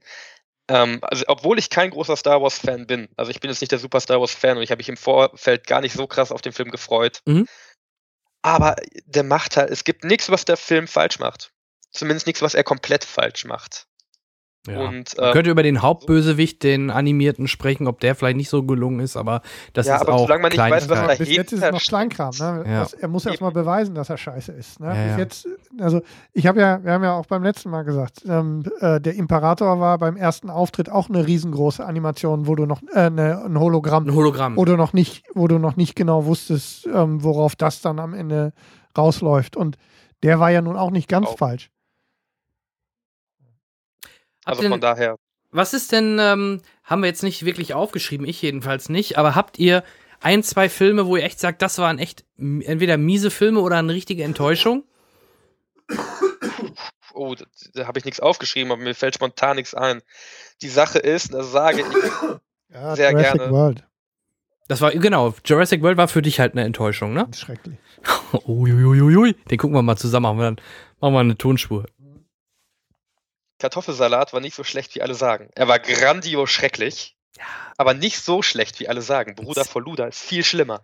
Ja, das ist halt, Kartoffelsalat war halt ein C-Movie, äh, der tra extrem Trash-Faktor hatte und meinte, wir müssen ganz viele Breaking Bad-Anspielungen reinbringen. Ne? Das, ja, das, war halt nichts anderes. Ja, genau. Also Enttäuschung war es nicht.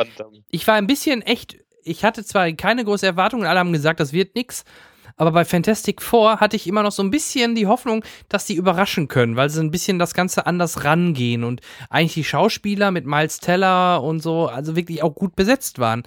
Aber was da auch dann von dem, von dem Regisseur dann rausgepausaunt worden ist und wie mies der Film doch in Wirklichkeit dann ist oder war, ist schon krass. Hätte ich nicht gedacht, dass sie den so versauen können.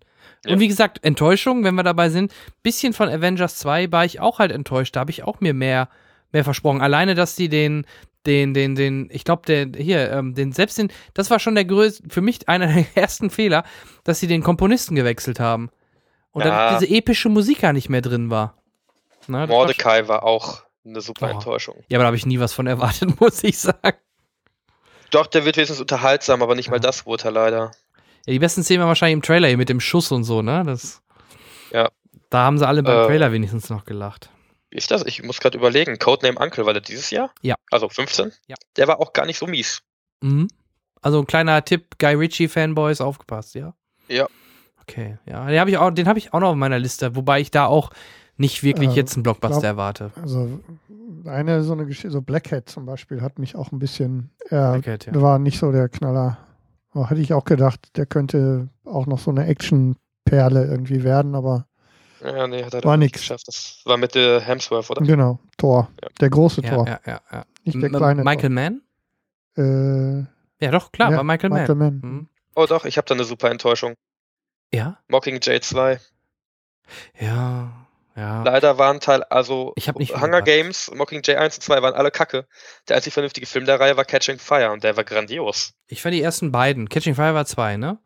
Ich fand, eins war halt neu und, und, auch noch mit einem niedrigen Budget gemacht und war Kann richtig gut. verzeihen. Genau. Und Teil zwei war, war auch richtig gut. Genau. Und drei und vier fand ich halt auch sehr, sehr, sehr ja, schwach. Überambitioniert. Ja. Ja, es ist, glaube ich, auch einfach die Buchvorlage. Es ist halt, es ist halt dann kein Hunger Game mehr, sondern äh, Kriegspropaganda, die dargestellt wird. Ja, und das ist auch das schwächste Buch, Ach. sagen alle. Also von daher, und das dünnste Buch, das muss man natürlich aufteilen. Da sind wir wieder beim Thema. Ähm, Klassisch. Ja, guckt, also wie gesagt, 2015 tolles Jahr. Wir freuen uns jetzt auf 2016 und ähm, ich denke mal im nächsten Cast oder so werden wir sicherlich auch mal über die kommenden Highlights ja, sprechen. Sollten wir beim nächsten Geht ja im März schon, wenn wir bei den Comic-Verfilmungen sind, mit mit dem DC-Knaller äh, geht's los. Da bin ich sehr gespannt ja. und äh, gespannt ist, vor allem die, ist letztes bei mir Jahr, die diplomatische aus. Ja, letztes Jahr gab es kein DC, ne? Ja. Keinen einzigen DC-Film. Von daher stimmt. Jetzt hauen sie dafür einen nach dem anderen raus dann, ne? Mit Suicide Squad und Batman vs. Superman. Ja, also sieht ein bisschen nach Aktionismus aus. ja, mal schauen. Deswegen Suicide bin ich Squad verliert sich auch komplett hinter Batman vs. Superman. Gibt's Werbung für, gibt's Werbung für Suicide Squad? Nein. Nein. Nur den Trailer. auf dem Schirm. Aber, ja, richtig. Und der ist schon alt. Aber ist es eigentlich richtig, wie sie es machen? Weil im März kommt erstmal Batman vs. Superman und der andere, der kommt ja erst irgendwann im Sommer. Also wären sie ja, ja schön blöd, wenn sie jetzt schon doppelt Werbung machen würden, ne? Er versteckt sich halt, also er, er geht schon sehr unteraktuell dass nicht mal irgendwas, nicht mal neue Bilder oder so kommen. Es kam ein neuer Teaser-Trailer jetzt vor ein paar Tagen oder Wochen. Mhm. Ah. Lassen wir uns überraschen. Genauso wie über Independence Day könnte man Stunden reden, über Star Trek äh, und, und, und, über den neuen Star Wars Weihnachten, Rook One. Da oh, kommt ja. auch einiges auf uns zu. Und ähm, ja, ich bedanke mich erstmal für eure Charts und eure Top-Filme 2010, äh, 15. Ich weiß gar nicht, wie ich immer auf 10 komme, wegen Top 10 wahrscheinlich. Ähm, wir haben aber noch ein bisschen Feedback. Ein bisschen Feedback hatten wir. Wir wollen uns ähm, hier in aller Form ähm, nochmal offiziell bei unserem Kumpel Olli bedanken, der uns wieder einen ausführlichen Gruß geschrieben hat zu Weihnachten und zum neuen Jahr und sich für ein vergangenes äh, Cinecast-Jahr, das ja rein folgentechnisch doch etwas kürzer war als die Jahre davor, ähm, bedanken. Ähm, Jan hatte, glaube ich, was geschrieben. Ich hatte mich nicht gemeldet, weil es ein bisschen eng war zwischen den Jahren. Also vielen Dank dir, Olli, für die netten Worte. Das gleiche möchte ich äh, senden hier an unseren alten Kumpel Ron, der sich auch gemeldet hat und äh, sich positiv vor allem über die letzte Folge geäußert hat. Und jetzt vor ein, zwei Tagen erreichte uns noch ein Dave, ne? Kommentar von Dave im Blog. Hm, das ist das erste Mal, dass ich seit langem das mal wieder vorlesen möchte, denn äh, Superlativen müssen wir natürlich, äh, da müssen wir uns ein bisschen drin baden. Und zwar schreibt äh, der Dave, vielen Dank für den galaktisch tollen Podcast. Äh, super viele interessante Infos und Gedanken zur Story und den Charakteren, die viele Szenen im Film nochmal einen ganz neuen Glanz und Sinn verleihen. Der alte, die alte Star Wars-Liebe kann wieder aufleben. Wir sind froh, dass wir genau dazu beitragen können, dass deine alte Star Wars-Liebe wieder auflebt. Und dass du die zweite Kinokarte gekauft hast, ist gut für die Branche. Also ja. du hast auch zu den 1,6 Milliarden beigetragen. Katsching. Und äh, was ähm, spannend ist wegen Ausblick ins nächste Jahr, er schreibt noch, äh, also er natürlich auch perfekter Gast, ne? Also mit, ich wollte gerade nämlich noch sagen, Turkleton. das wollte ich nämlich das sagen mit, mit Mr. Turkleton, ähm, diese Geschichte mit Story und Charaktererklärung und so weiter, also dass der Cast so gut geworden ist, wie er tatsächlich geworden ist, ist maßgeblich dem Mr. Turkleton zu, zu schreiben. Klar, die ähm, Tiefe. Ähm, also diese Tiefe hätten wir alleine überhaupt nicht hinbekommen. Ähm, also nochmal von hier aus einen ganz, ganz lieben Gruß an Mr. Turkleton. Vielen Dank dafür, dass du das zu einem galaktisch tollen Podcast gemacht hast. Vermutlich nicht zum letzten Mal. Wie gesagt, im März kommt er ja wieder was. Ähm, hier schon sozusagen von uns jedenfalls schon fest verplant für ein, zwei Folgen. Er weiß zwar noch nichts davon, ach nee, jetzt weiß er es. Ja. Also, aber ähm, er ist auf jeden Fall auf unserer Gästeliste ähm, eingetragen. Und, Und äh, er fragte nach äh, Thomas. Da mhm. können wir auch sagen, dass der Thomas aus privaten Gründen generell keine Podcasts momentan mehr macht. Ja, das gilt und, für alle Projekte. Genau, deswegen werden wir den leider nicht mehr die nächste Zeit bei uns hören. Und auch, wie, wie gesagt, der Gamerholics, den er auch gemacht hat, der liegt momentan auch erstmal oh, auf Eis. Genau. genau. Ja, lieben Gruß an dich, Thomas. Alles Gute von Gute uns. Besserung, genau.